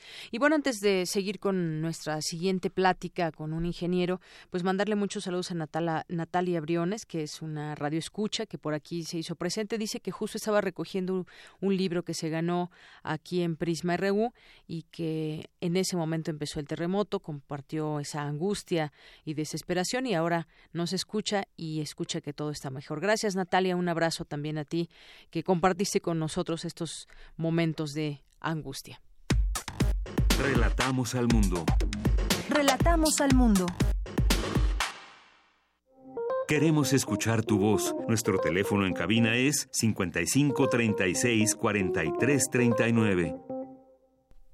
Continuamos y ahora vamos a platicar con un ingeniero, con el ingeniero Jaime Retama, él es catedrático de la FES Aragón y especialista en estructuras. ¿Qué tal, ingeniero? ¿Cómo está? Buenas tardes. Muy buenas tardes, gracias. Aquí pues queremos platicar con usted sobre ese tema. Ahora han sido muy requeridos los ingenieros en este tema de pues las estructuras, de que han estado apoyando muy de cerca, pues tanto dando una opinión como generando información que es válida, porque quienes no tenemos esta especialidad, pues a primera vista uno quisiera saber si algún inmueble está bien o mal, pero se requiere a gente que conozca del tema y no solamente pues sentirnos ya seguros porque se nos hace que está bien algún edificio, alguna estructura. ¿Cómo entender todo, todo lo que está pasando en términos de estructuras, eh, ingeniero? Bueno, sí, gracias por la, invitación. Mire, eh, esencialmente, la verdad, nosotros a veces tendemos a olvidar que vivimos en una zona sísmica. Eso, pues, desde el 85, el de 57, a veces son experiencias que se nos van olvidando entonces tendemos a olvidar todo eso, las prácticas comunes de cómo desalojar un, inmueble, de que debemos estar revisando los inmuebles constantemente, se tenga sismo o no se tenga sismo. Y hoy, bueno, se, tuvo de, manifiesto eh, algunas prácticas, desgraciadamente se considera que hubo corrupción porque algunos edificios eh, recientes, de no más allá de dos años, pues colapsaron, ¿verdad? Eso pues pone el dedo en la llaga de que desgraciadamente esa parte de la corrupción viene afectando pues enormemente a lo que es eh, la ingeniería estructural. Y veámoslo desde este punto de vista eh, en cierta forma nosotros tratamos con un con edificios que por desgracia si el edificio llega a colapsar a caer como lo ocurrió en esta situación pues se pierden vidas humanas verdad eh, y a veces olvidamos que es un, un riesgo muy grande que tenemos que tomar como ingenieros estructuristas los directores de responsables de obras a veces relajan las prácticas de la ingeniería, es algo que, ha venido pasando. Pero también nosotros como la comunidad, como eh, personas que vivimos en una zona sísmica, pues debemos tener esa cultura de saber conocer nuestro edificio, nuestra vivienda, en qué parte de la ciudad vivimos, porque eh, básicamente tendríamos tres zonas, una zona de glomerío, una zona de transición y una zona de, zona del lago que se le conoce en, la zona metropolitana. Y obviamente el comportamiento de los edificios en cada una de esas zonas pues es diferente, ¿verdad? Eso lo podríamos entender. Eh, sí. Sí. Sí, adelante, ingeniero. Bueno, eh, algunas estructuras eh, colapsaron, eh, algunas otras que ya son de muchos años atrás, pues a veces no se entendería por qué no les pasaron nada o si simplemente tuvieron algunos daños menores, desprendimientos de, de aplanados y que son estructuras ya muy viejas y cómo es posible que estructuras nuevas se colapsaran, ¿verdad? Eh, pues eso yo creo que muchos nos las preguntaríamos, eh, incluso los ingenieros estructurales, turistas, y a los que concluiríamos que realmente pues, ahí tuvo que haber una mala práctica de la ingeniería. La ingeniería en México, en especial en el diseño, eh, en sismos, pues México es reconocido, es muy reconocido en esa, en esa parte de la ingeniería sísmica y, y obviamente el sismo que tocó en este 19 de, septiembre fue un sismo muy fuerte, eh, con una aceleración sísmica de del terreno de 58 centímetros por segundo cuadrado, cuando el del, del 85 fue del orden de 32. Evidentemente se tuvo que haber tenido un poco más, más daño, pero afortunadamente el reglamento que tenemos vigente en el Distrito Federal, pues ya tiene bastantes prácticas de diseño muy favorables para que los edificios tengan un buen comportamiento. Y es afortunadamente a eso que no tuvimos más problemas, más pérdidas de vidas humanas. Sin embargo, algunos edificios quedaron evidenciados de que hubo malas prácticas en ingeniería. Así es. Malas prácticas en ingeniería. Toca usted un tema un punto bastante delicado. Como usted eh, acaba de mencionar y lo hemos visto, pues las prácticas de corrupción vemos que quedan, en, quedan expuestas, quedan en evidencia. Se pone el dedo en la llaga de cómo construcciones nuevas, vamos a ir por partes, estas construcciones nuevas que utilizaron o malos materiales o no se siguió el reglamento que impera después de 1985 cuando tuvimos este terremoto hace 32 años, impera todo esto. Los directores de obra, ¿qué papel juegan, pero también qué papel juegan las autoridades como la propia delegación, el gobierno de la Ciudad de México, es decir, vemos una cadena de responsabilidades en el caso de en el caso de los nuevos ingenieros, de los edificios nuevos. Sí, efectivamente, de hecho el reglamento que actualmente se tiene en el Instituto Federal pues ya no es el mismo que se tenía después del 85, ya es una revisión mucho más reciente, no recuerdo por ahí del 2004 para acá, sí. ya es nuevas prácticas en que se implementaron en el reglamento de diseño del Distrito Federal, eh, referentes a algunas metodologías de, eh, de, diseño, no ya muy muy este muy nuevas. Entonces, pues desgraciadamente eh, lo que pues podríamos concluir de todo esto es de que las prácticas no profesionales de algunos colegas es lo que llevaron a, a este tipo de problemas a que se construyeran cosas que estaban mal. Que estaban mal, malos materiales, malas prácticas. y, y bueno, como usted comenta, pues no es solamente los, colegas de la práctica, también quienes se prestan a ese tipo de, de prácticas, pues las autoridades, algunas constructoras. Y el último afectado, pues desgraciadamente, son los usuarios. Claro, y quienes además pagan muchas veces cantidades bastante fuertes por un espacio en cualquiera de las colonias. ¿Y qué responsabilidad tienen las constructoras también? Yo creo que, pues finalmente son ellos los que están eh, también eh, pues es el primer acercamiento con el cliente en su momento, una constructora que te promete cierto tipo de estructuras, te promete seguridad y muchas otras cosas, pero pues ya vimos que queda expuesto. Sí, y en entredicho. Sí, como usted comenta, son precios ya exorbitantes, hablamos de millones de pesos por un departamento que, que no garantizan gran cosa. Yo creo que después de este sismo nosotros vamos a aprender mucho la parte de la ingeniería, la parte de las autoridades, la parte del público que son los usuarios finales, que ya no solamente es comprar un departamento bonito, también hay que exigir alguna seguridad que me garantice que mi edificio va a tener un buen comportamiento bajo un sismo. Yo creo que a partir de este momento, pues mucha gente tendrá que tomar estas cartas en el asunto a la hora de comprar algo, ya no dejarlo solamente en manos de constructoras que como esta de Canadá y la de la otra, pues han dejado eh, una triste huella aquí en la en la Ciudad de México. La gente tendrá que también tomar entre sus manos pues eh, realmente y quizás con alguna persona externa que puedan constatar cuáles son estos materiales y cómo es que se edificará o se ha edificado esa construcción. Sí, y, también hacer, eh, también aclarar que una construcción no es no es 100% segura. Obviamente siempre hay un riesgo, pero la forma de cómo se diseñan las, las estructuras es que si van a fallar ante un evento, un evento sísmico muy extremo, pues que tenga una cierta falla que le permita salvar vidas, no que tenga un colapso frágil como lo vimos en el edificio donde había eh, costureras, eh, unas maquiladoras por ahí, que si vemos el video, pues prácticamente fue fracciones de segundo donde colapsó. Entonces, eso a veces nosotros tenemos, se busca que el edificio tenga una cierta ductilidad que se le conoce, que sí, se deforme mucho y que permita a, a los ocupantes, pues, desocupar el inmueble, ¿verdad? Entonces, también no es un edificio que, que nunca va a caer. Claro. Ingeniero, estamos platicando con el ingeniero Jaime Retama, es catedrático de la FES Aragón y especialista en estructuras. Yo le preguntaría ahora, ya pasamos de los nuevos, pasemos a los edificios viejos.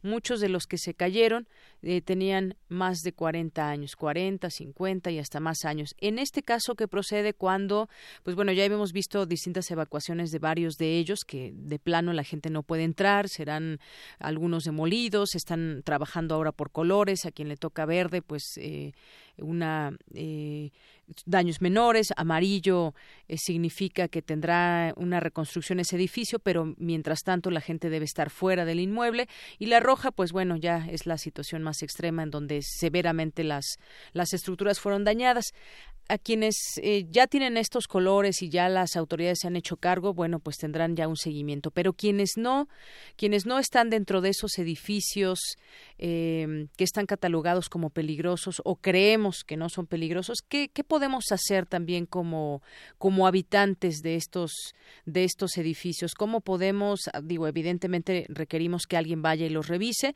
¿qué se tendrá que hacer o qué mantenimiento requieren este tipo de edificios que, como usted sabe, son miles de edificios viejos los que los que hay en la ciudad. Sí, mire, eh, bueno, eh, ahorita ante el escenario que se está viviendo en la zona metropolitana, pues por desgracia no existe personal suficiente en protección civil para acudir a, la revisión, ¿verdad? Sí. Entonces, instituciones educativas como es la UNAM, eh, el, el POL la, UAM, que están brindando el apoyo con, con capital humano, con brigadas lo mismo lo que es el, el el, este, Colegio de Ingenieros Civiles de México. Entonces, nosotros lo que estamos haciendo es algunas revisiones, digamos, rápidas que se están dando. Sin embargo, pues para darle una, una seguridad jurídica, pues sí tendrían que, que recurrir a algún perito, en el cual pues ya se emite algún documento oficial y que la autoridad pues ya tendría que tomar cartas en el asunto. Evidentemente nosotros estamos apoyando a la comunidad porque sí están muy espantados, eh, están alterados después de este sismo y perfectamente entendible, la verdad, un sismo que vino a, poner mucho en movimiento. Y, nosotros estamos haciendo unas revisiones eh, generales, obviamente con esas revisiones lo que se podría decir, la estructura es segura, es dudosa o la pasamos ya a una estructura insegura. Si es dudosa, pues se tendría que hacer un peritaje un poco más a fondo o una revisión más a fondo, obviamente ya con un ingeniero estructurista con especialidad en estructura, eh, para que den una revisión mucho más a fondo, tanto exterior, interior, ver hundimientos del suelo, inclinaciones de la, de la construcción, y que de esta forma ya me, podría decir si la estructura es habitable o no es habitable. Pero les digo, en este momento pues es lo que se, está haciendo y ya una revisión mucho más a fondo, pues si es una, una unidad habitacional, pues ya este, me imagino que, habitantes de esa unidad pues, tendrían que contratar a un ingeniero especializado y en su caso un perito, ¿verdad? Así es, un perito. Y yo le preguntaría en este sentido, eh, ingeniero, eh, con respecto a estos edificios eh, viejos, muchos de ellos pues quizás hayan, se hayan construido muy bien, incluso antes de 1985. ¿Cabe esa posibilidad que quizás no hayan tenido algún mantenimiento específico ni nada, pero que sean estructuras muy fuertes? Mire, puede ser de que son estructuras fuertes porque pudieron haber diseñado, haber sido diseñadas, sobrediseñadas, ¿sí? y, bueno, hasta el día de hoy han resistido bastante bien. Algunas otras estructuras, eh, Adolfo, igual ya tienen más de 50 años, tuvieron buen comportamiento estructural en este en este escenario de este sismo. Que fueron construidos antes de 1985. por ahí de 1962, 63, por ahí así, en, ese, en esa década. Y tuvimos la oportunidad de asistir a hacer unas revisiones y la verdad está muy bien estructuralmente. Obviamente lo que fallaron fueron los muros divitorios, pero las personas pues ya tienen ese conocimiento y sí se espantaron, pero están conscientes de que los daños que sufrieron pues no fueron graves en ese sentido, ¿verdad? eh, y bueno, ahí se ve que fueron, hay, hubo buenas prácticas en, en ese edificio. Desgraciadamente, por ahí en el, 85 colapsó uno de ellos, en Nuevo León, pero bueno, tal vez fuera una situación eh, específica que se dio con ese edificio, ¿no? Así es. Porque también influye su ubicación, si está en esquina, en, dónde, en qué parte. y, al lado, qué estructuras tiene, qué edificios vecinos tiene también, si están o no dañados. Hay muchas muchos, muchos factores, pero eh, estructuras antiguas, pues obviamente algunas de ellas podrían estar eh, sobrediseñadas, especialmente casas viejas, que a veces se tienen muros de 40 a 60 centímetros de espesor, ¿no? Muy bien. Bueno, pues de aquí en adelante yo creo que muchas eh, personas a la hora de comprar, a la hora de acudir a un lugar en renta, pues se fijarán mucho más en esta situación de cómo están las estructuras y de cómo está construido un departamento, sobre todo quienes le van a invertir mucho eh, con los precios que ahora tenemos de, de venta de vivienda aquí en la Ciudad de México, ingeniero. Sí, claro, y también que, pues, que se crea una cultura de, de, de conocer en la zona donde vivimos no solamente me refiero a la zona metropolitana, si estoy en la esquina de una de una manzana, en qué zona de, la zona metropolitana, zona del lago, zona del Merío, todo eso debería afectar al conocimiento de, de qué tan bien está la estructura y exigir pues si tomemos en nuestras manos nuestra propia vida y nuestros pasos para saber eh, pues dónde podremos vivir de una manera segura. Esto da tranquilidad y pues obviamente salva vidas. Ingeniero no sé si desea usted agregar algo más. Pues nomás reiterar que eh, ante todos estos escenarios pues la verdad eh, lo que sale a reducir es la corrupción y, y comentar de que la ingeniería mexicana está a muy excelente nivel a nivel mundial. Muy bien. Nosotros en lo que compete tenemos unas buenas prácticas de diseño y desgraciadamente a veces no todo depende de uno, ¿verdad? Claro. Y bueno, a cumplir reglamentos también por parte de las distintas constructoras, los directores de obra y pues todo todo este círculo de personas que participan en una construcción. Pues ingeniero, ingeniero, muchas gracias por conversar con nosotros aquí en Prisma RU de Radio UNAM. Buenas tardes. Muy buenas tardes. Hasta luego. Ingeniero Jaime Retama, catedrático de la FES Aragón, especialista en estructuras. Pues como bien lo dice él, de aquí en adelante tendremos que, será una nueva cultura de dónde, cómo vivir y cómo está el lugar donde habitamos. Tomémoslo en nuestras manos también como ciudadanos para que podamos eh, de esta manera exigir a una constructora, a un dueño, a la propia autoridad, pero sobre todo seamos exigentes nosotros mismos en dónde vamos a vivir. Vamos a, nos vamos en un momento a internacional. Relatamos al mundo. Relatamos al mundo. Tu opinión es muy importante. Escríbenos al correo electrónico prisma.radiounam@gmail.com.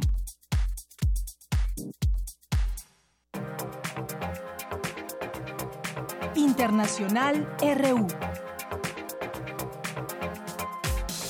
Bien, continuamos. Vamos ahora a la información internacional. También suceden muchas cosas en el mundo con mi compañero Abraham Menchaca. Los electores de la región del Kurdistán iraquí votaron casi unánimemente por su independencia.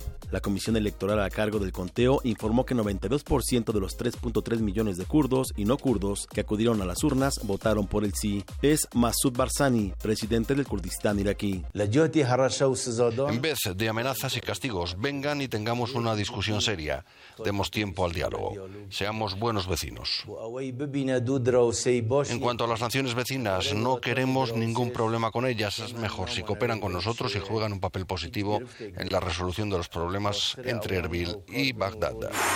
Al respecto, el presidente de Turquía, Recep Tayyip Erdogan, advirtió a las autoridades regionales kurdas que si no renuncian a su posible independencia, correrán el riesgo de morir de hambre. El Departamento de Seguridad Interna de Estados Unidos rechazó la petición para extender el plazo de renovación del programa DACA. La Organización de Naciones Unidas lanzó un manual para proteger los derechos del colectivo LGBTI en las empresas. Habla el alto comisionado para los derechos humanos, Seir Rajad al-Hussein.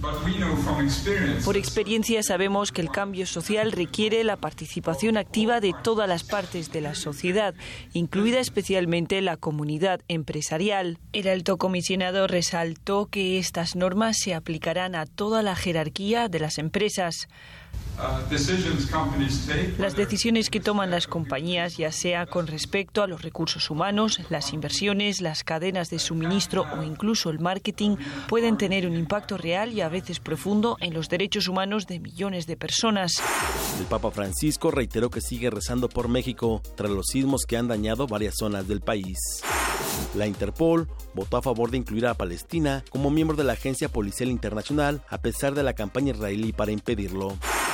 Chuck Rosenberg, jefe de la Agencia Antidrogas de Estados Unidos, renunció a su cargo, el cual ocupaba de manera interina desde mayo de 2015. El rey de Arabia Saudita, Salman bin Abdelaziz, ordenó emitir permisos de conducir para las mujeres que hasta hoy tenían prohibido ponerse al volante de un vehículo. Arabia Saudita era el único país del mundo que impedía a las mujeres conducir, ya que debían recurrir a un conductor privado o a un familiar varón que las acompañara en sus desplazamientos. Relatamos al mundo. Relatamos al mundo. Regresamos dos de la tarde con 35 minutos. Le doy la bienvenida a Moisés Arditman. Él es director de psicología del Consejo Ciudadano de la Ciudad de México. ¿Qué tal, director? ¿Cómo está? Buenas tardes. ¿Qué tal? ¿Cómo estamos? Muy buenas tardes. Muchas gracias por el espacio y por la oportunidad. Gracias. Bueno, pues comentar y decir que no, quien niegue que tenga algún tipo de afectación, quizás eh, en menor o mayor grado, pues se estaría mintiendo yo con todo lo que con lo que vivimos, con lo que pasamos en las últimas fechas a raíz de este terremoto del martes 19 de septiembre y además previamente habíamos tenido uno y un día antes tuvimos una alarma que sonó pero que no tembló afortunadamente, pero venimos con toda esta carga emocional después de ver imágenes, de haber estado quizás en un lugar de rescate, en un centro de acopio y todo este movimiento que se generó en nuestra ciudad, ¿cómo, cómo atendernos y cómo detectar? Porque a veces decimos, bueno, yo estoy muy tranquila, creo que ya pasó el estrés, pero, pero hay, hay ciertas eh, señales que nos dan cuenta de que algo no está bien. Claro, y lo dices muy bien, esto de alguna forma nos ha afectado a todos de distinta manera. Hay quien se siente muy bien, quien puede seguir su día a día sin ningún contratiempo, y hay quien a lo mejor está en necesidad de algún tipo de ayuda. La cosa aquí está, la clave creo yo para poder determinar qué tan normal o no es la reacción de cada persona ya sé en cuanto a qué tanto podemos seguir nuestro día a día. ¿A qué me refiero? En estas fechas hay muchas personas, estamos viendo mucha gente que nos ha contactado o hemos visto en la calle con a lo mejor problemas para dormir, a lo mejor algunas pesadillas o bien gente que muestra se muestra muy muy sensible ante cualquier ruido, ante cualquier tipo de digamos de alteración. Todo eso de alguna forma es esperado, algunos en menor y otros en mayor en mayor cantidad. La cuestión va a estar aquí en gente que a lo mejor no puede salir de su casa o no está pudiendo dejar a sus hijos y de alguna forma su día a día se está viendo mucho más afectado. Al final, pues hay que recordar que, que yo creo que para muy bien el país en estos días, la ciudad, las ciudades aledañas se unieron mucho a la causa.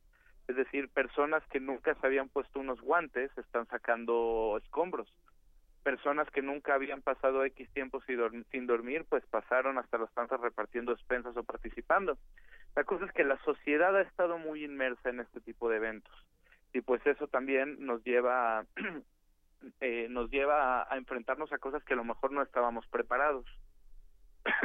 la cuestión aquí está en que qué puedo hacer si yo o alguien que conozco empieza a mostrar falta de sueño, empieza a mostrar pesadillas, dificultad para dejar la casa o a los hijos, irritabilidad. En este tipo de situaciones es muy importante pues estar juntos. ¿Por qué? porque no siempre yo me doy cuenta si yo tengo algún cambio, son los demás, así como yo en ellos. Sí. Por lo general la familia, los amigos son los primeros que empiezan a notar quién está de alguna forma cambiando su comportamiento. Y cuando notemos que en nosotros o en alguien más, perdón, hay este tipo de cambios, es muy importante pedir ayuda. Nosotros aquí en el Consejo Ciudadano tenemos varias formas para ayudarlos. Número uno, tenemos la línea disponible 24/7, el 5533-5533. Atención gratuita durante, en cualquier momento del día, cualquier día. Asimismo, ahorita estamos trabajando en distintas brigadas. Por ejemplo, estamos yendo casa a casa en Xochimilco a pues revisar con la gente cómo están. Ha sido una zona también afectada. También Tláhuac, ya empezamos. Asimismo, tenemos un módulo en Álvaro Obregón con Sonora y otro, una carpa en la Glorieta de las Cibeles, en la Roma, en donde estamos trabajando mucho con niños. Niños que, a lo, que pues todavía no están en clase y que pues no todos entienden muy bien qué es lo que pasó. Entonces estamos trabajando con ellos, atendiéndolos, jugándolos, jugando con ellos y muchas actividades. Invitamos a todos los niños que vengan a visitarnos a la Glorieta de las Cibeles. Y pues poco a poco lo que a lo que va a evolucionar esta atención, según lo que hemos visto en la gente, es que poco a poco las brigadas, es decir, se van a ir terminando a manera de una carpa, a manera de estos espacios, porque la gente poco a poco va a ir regresando a sus, a sus actividades diarias. Hay que recordar que mientras antes regresemos a la rutina, va a ser mejor. Regresar a la rutina no significa regresar a la normalidad, sino significa regresar a mis actividades. Una vez que esto pase, pues ya estamos empezando a atender a distintas instituciones, grupos de empresa, eh, grupos empresariales o bien particulares o vecinos, de manera grupal o de manera de manera individual, pues para poder ahora sí atender ya más la parte psicológica ya que haya pasado el evento fuerte. Así es. Bueno, pues parte de las actividades que se están haciendo después de todo lo, sucedido y cómo la gente va regresando poco a poco a sus actividades cotidianas. Sobre todo, pues, eh, director toca un punto muy importante que son los niños. Muchos todavía no pueden regresar a clases. Evidentemente, pues está primero la seguridad antes que cualquier otra cosa. Ya incluso hay un poco a poco va avanzando este censo de todas las escuelas del país para que se lleve a cabo una reconstrucción, pero la reconstrucción también eh, social y psicológica pues también está en marcha apenas.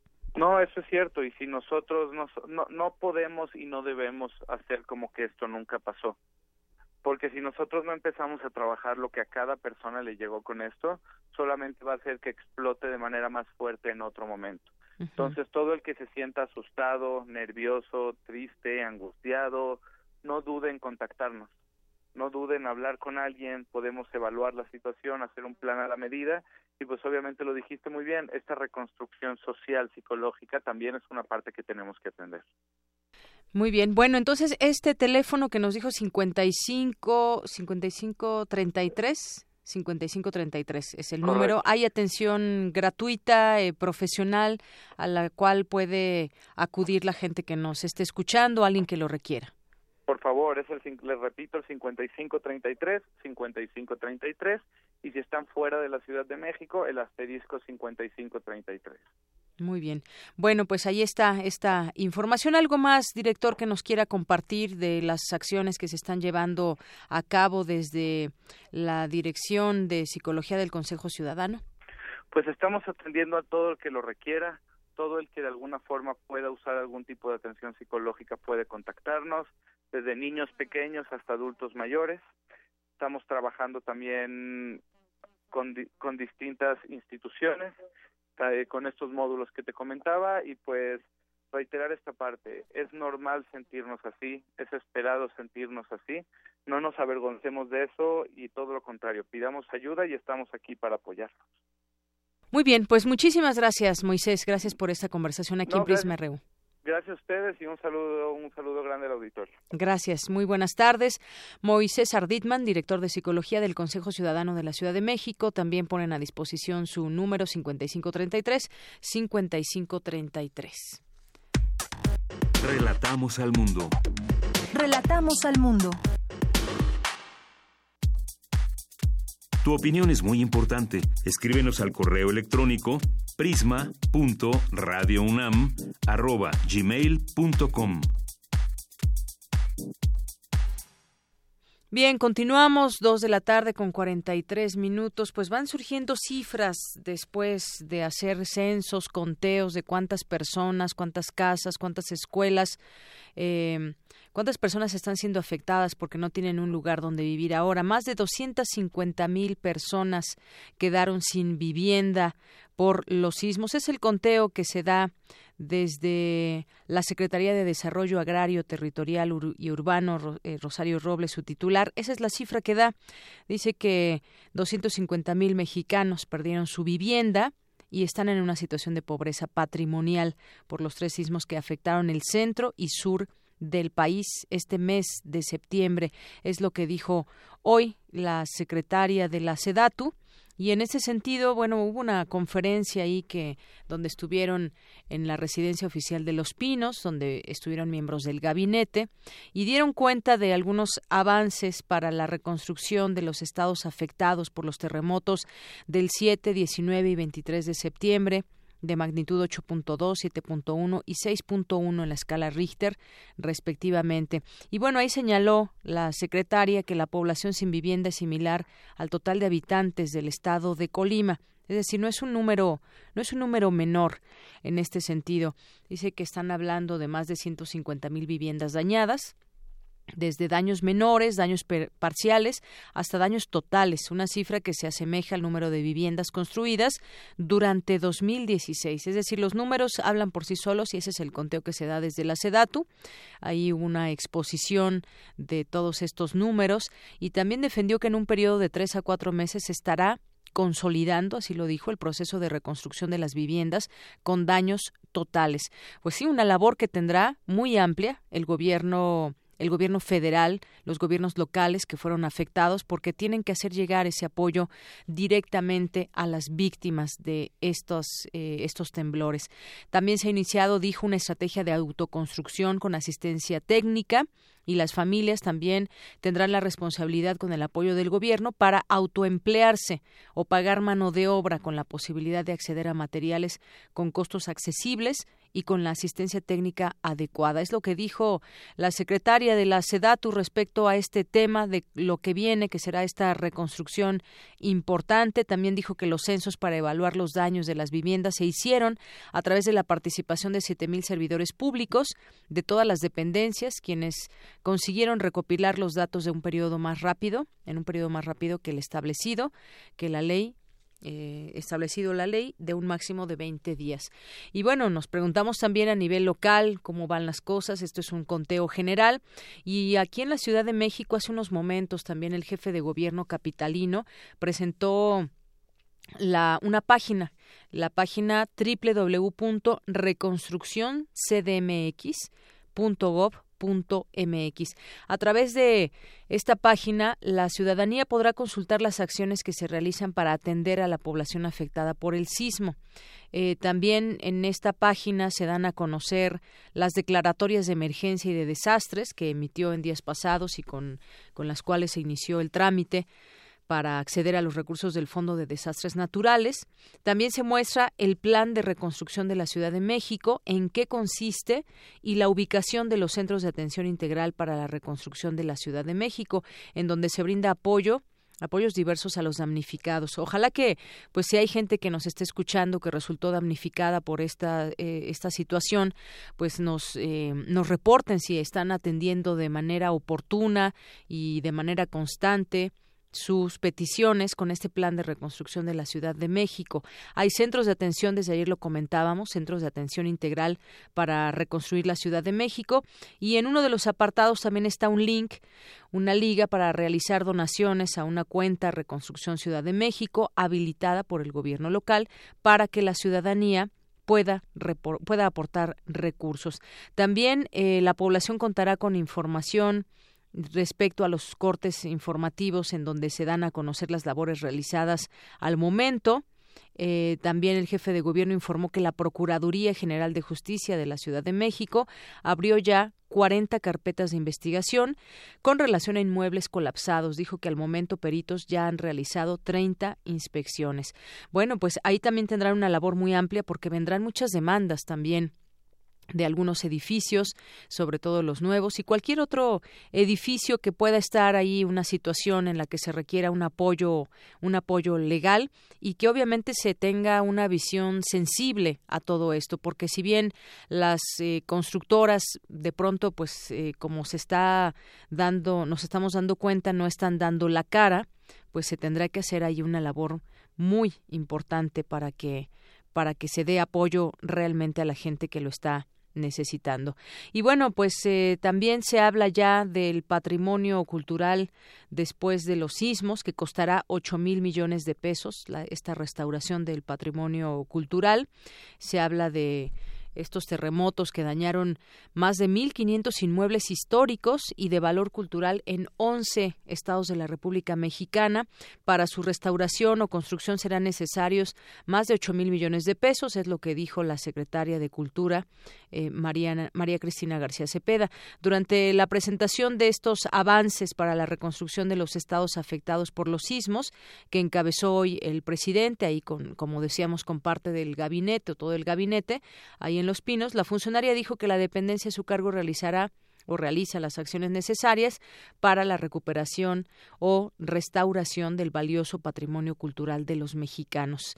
Es parte también de lo que de lo que dijo aquí ya habíamos mencionado algunos de estos inmuebles que también pues deberán tener alguna eh, apoyo para sus estructuras y demás, y también del total de los edificios históricos o de valor cultural, se han censado hasta hoy, dijo, 1.225 inmuebles con afectaciones de moderadas a severas que incluyen templos religiosos, monasterios, zonas arqueológicas en Chiapas, en Oaxaca, en Puebla, en Guerrero, en Tlaxcala, en Estado de México, y Ciudad de México.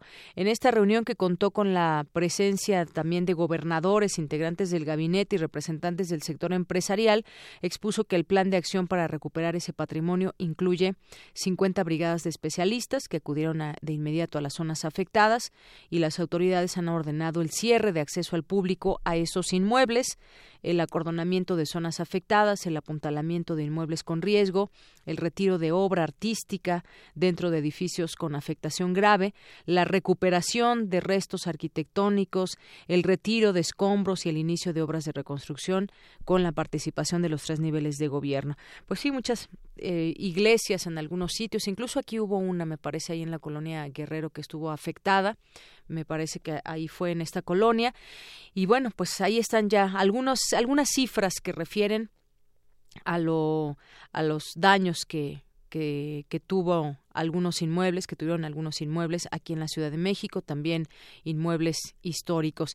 Y bueno, hoy justamente se celebra el Día Mundial del Turismo.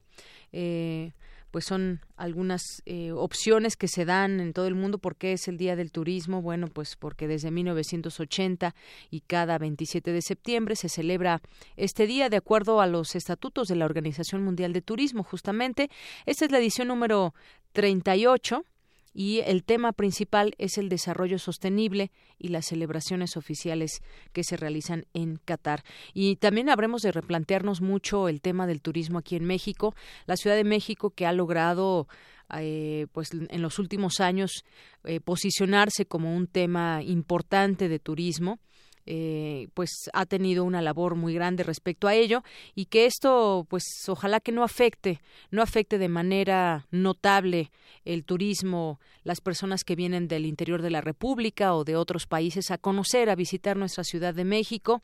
Ya también pues poco a poco se irá hablando de todo esto. Algunos lugares estarán cerrados pero pues poco a poco se recobra también la normalidad en este sentido en los distintos eh, sitios puntos culturales de nuestra ciudad que son que son mucho. Y en México, bueno, pues en México tenemos muchos lugares. Aquí en la Ciudad de México tenemos pues eh, parques, museos, muchas cosas, edificios que pueden eh, ser admirados por todo el mundo y, y también pues sitios eh, eh, en algunas colonias, sobre todo, pues muchas, en muchas guías de turismo, por ejemplo, pues está la colonia Roma, está la colonia Narvarte, que ahí hay mucho trabajo por hacer y además muchos otros lugares al interior del país. Bien, pues también en otras cosas, eh, hablábamos hace unos momentos del Colegio de Ingenieros que sugiere revisiones a fondo en escuelas. Estos sitios que son también eh, sitios que deben ser cuidados con especial atención, dado que abren sus puertas todos los días a miles de estudiantes de todos los niveles que los reciben en sus aulas y pues no solamente los niños, los padres, los maestros, las autoridades, pues quieren quieren estructuras seguras para los niños y que no sucedan cosas como lo que sucedió en el colegio Enrique Repsamen. Así que pues es parte también de lo que se ha dicho desde el Colegio de Ingenieros que platicábamos hace unos momentos, bueno, al, inicio, al arranque del programa, al respecto de este eh, tema. Y también, bueno, pues uno de los integrantes y presidente fundador del Colegio Mexicano de Ingenieros Civiles, que es Florencio Hernández, pues daba a conocer que eh, pues se deben realizar revisiones más amplias, profundas y detalladas a las estructuras de las, de las escuelas tras este último sismo que sacudió a la Ciudad de México y otros cinco estados también de la de la República. Así que las revisiones deben hacerse. Ahí uno pensaría que no hay tanto problema dado que pues se necesita un, un dictamen y que estará firmado por las autoridades que comprometen ahí también su nombre con respecto a estas revisiones. Pero vamos a estar también muy atentos porque todavía no regresan a clases la mayoría de los estudiantes, por lo menos aquí en Ciudad de México. Y desafortunadamente ya aumentó a, a 337 fallecidos la el número de personas fallecidas por el sismo eh, en distintos lugares del país, como se ha seguido reportando, y bueno, pues también el hallazgo de algunos otros cuerpos. Y mañana, mañana le comentábamos también, se reanuda ya el pago del metro, el metrobús y trolebús toda esta semana, eh, semana y un día estuvieron abiertas las puertas del transporte público de la capital del país, el metro, el metrobús, el trolebús, el tren ligero, autobuses también que continuarán prestando el servicio gratuito hasta el día de hoy. Es lo que dieron a conocer las autoridades del gobierno de la Ciudad de México y pues es el último día en donde este servicio se brindará de manera gratuita. Y bueno, también el tema del volcán Popocatépetl, no perdamos de vista también lo que están informando al respecto de esta, este material incandescente que arrojó y ceniza. Hay una, un monitoreo permanente, no implica, y no hay que hacer alarma, no implica ninguna situación grave en este momento y ahí están distintos escenarios que pueden ser previstos en si continúa una actividad explosiva pero hasta el momento pues no hay no hay mayor situación que que reportar con respecto al volcán Popocatépetl. Y bueno aquí nuestro compañero Néstor Leandro nos tiene un, un comunicado de la UNAM un comunicado de las 2.30 donde el acopio y envío y, de, y envío de ayuda a las zonas más necesitadas del país mostró la solidaridad y la capacidad de organización de la comunidad universitaria desde los momentos posteriores a la eh, a los sismos. La respuesta que de manera voluntaria tuvieron la sociedad y, nuestros profesores, alumnos y trabajadores fue formidable. En el centro de acopio del Estado Olímpico, Estadio Olímpico Universitario fueron recibidas casi 900 toneladas de ayuda, mismas que se clasificaron y canalizaron con eficiencia y transparencia a las poblaciones más necesitadas de Morelos, de Puebla, de Oaxaca, de Chiapas, de Guerrero, del Estado de México y a 23 sitios de la Ciudad de México. Durante la noche de ayer, grupo de personas se sumó a las labores de acopio y clasificación de que decenas de voluntarios venían realizando de días atrás. Horas después, ese grupo simuló llevar eh, a cabo una asamblea en el interior del estadio en la que determinó que el personal de las Direcciones General de Atención a la Comunidad y de Servicios Generales y Movilidad abandonara el recinto, argumentando falta de transparencia en el destino de la ayuda, elementos del Cuerpo de Protección Civil de la Universidad permanecen en el inmueble, pero las tareas de acopio, clasificación y distribución se han visto afectadas. Es por esta razón que la universidad no está en condiciones de supervisar a partir de ahora el destino que tengan los bienes y suministros provenientes de la sociedad. Congruente con su vocación de transparencia y rendición de cuentas, la universidad informa a la población sobre los montos de ayuda eh, captados en el centro de acopio del Estadio Olímpico Universitario, así como de los sitios a los que fue canalizada durante la semana del 20 al 26 de septiembre. Bueno, pues este es el comunicado último de la UNAM hace unos, unos minutos. Bueno, y pues ya con esto llegamos al final prácticamente de esta emisión de noticias. Gracias por su, por su preferencia, gracias por ser una audiencia informada que nos está también haciendo llegar mucha información a través de nuestras distintas vías y pues seguiremos tanto Radio UNAM como TV UNAM siendo eh, pues este puente de comunicación con ustedes, con información que pueda ser útil en estos momentos que seguimos, pues eh, muchos desde sus trincheras trabajando en bien de la ciudad y del país. Mi nombre es Deyanira Morán, a nombre de todo el equipo, le deseamos que tenga muy buena tarde, buen provecho. Nos escuchamos mañana en punto de la una como todos los días y hasta mañana.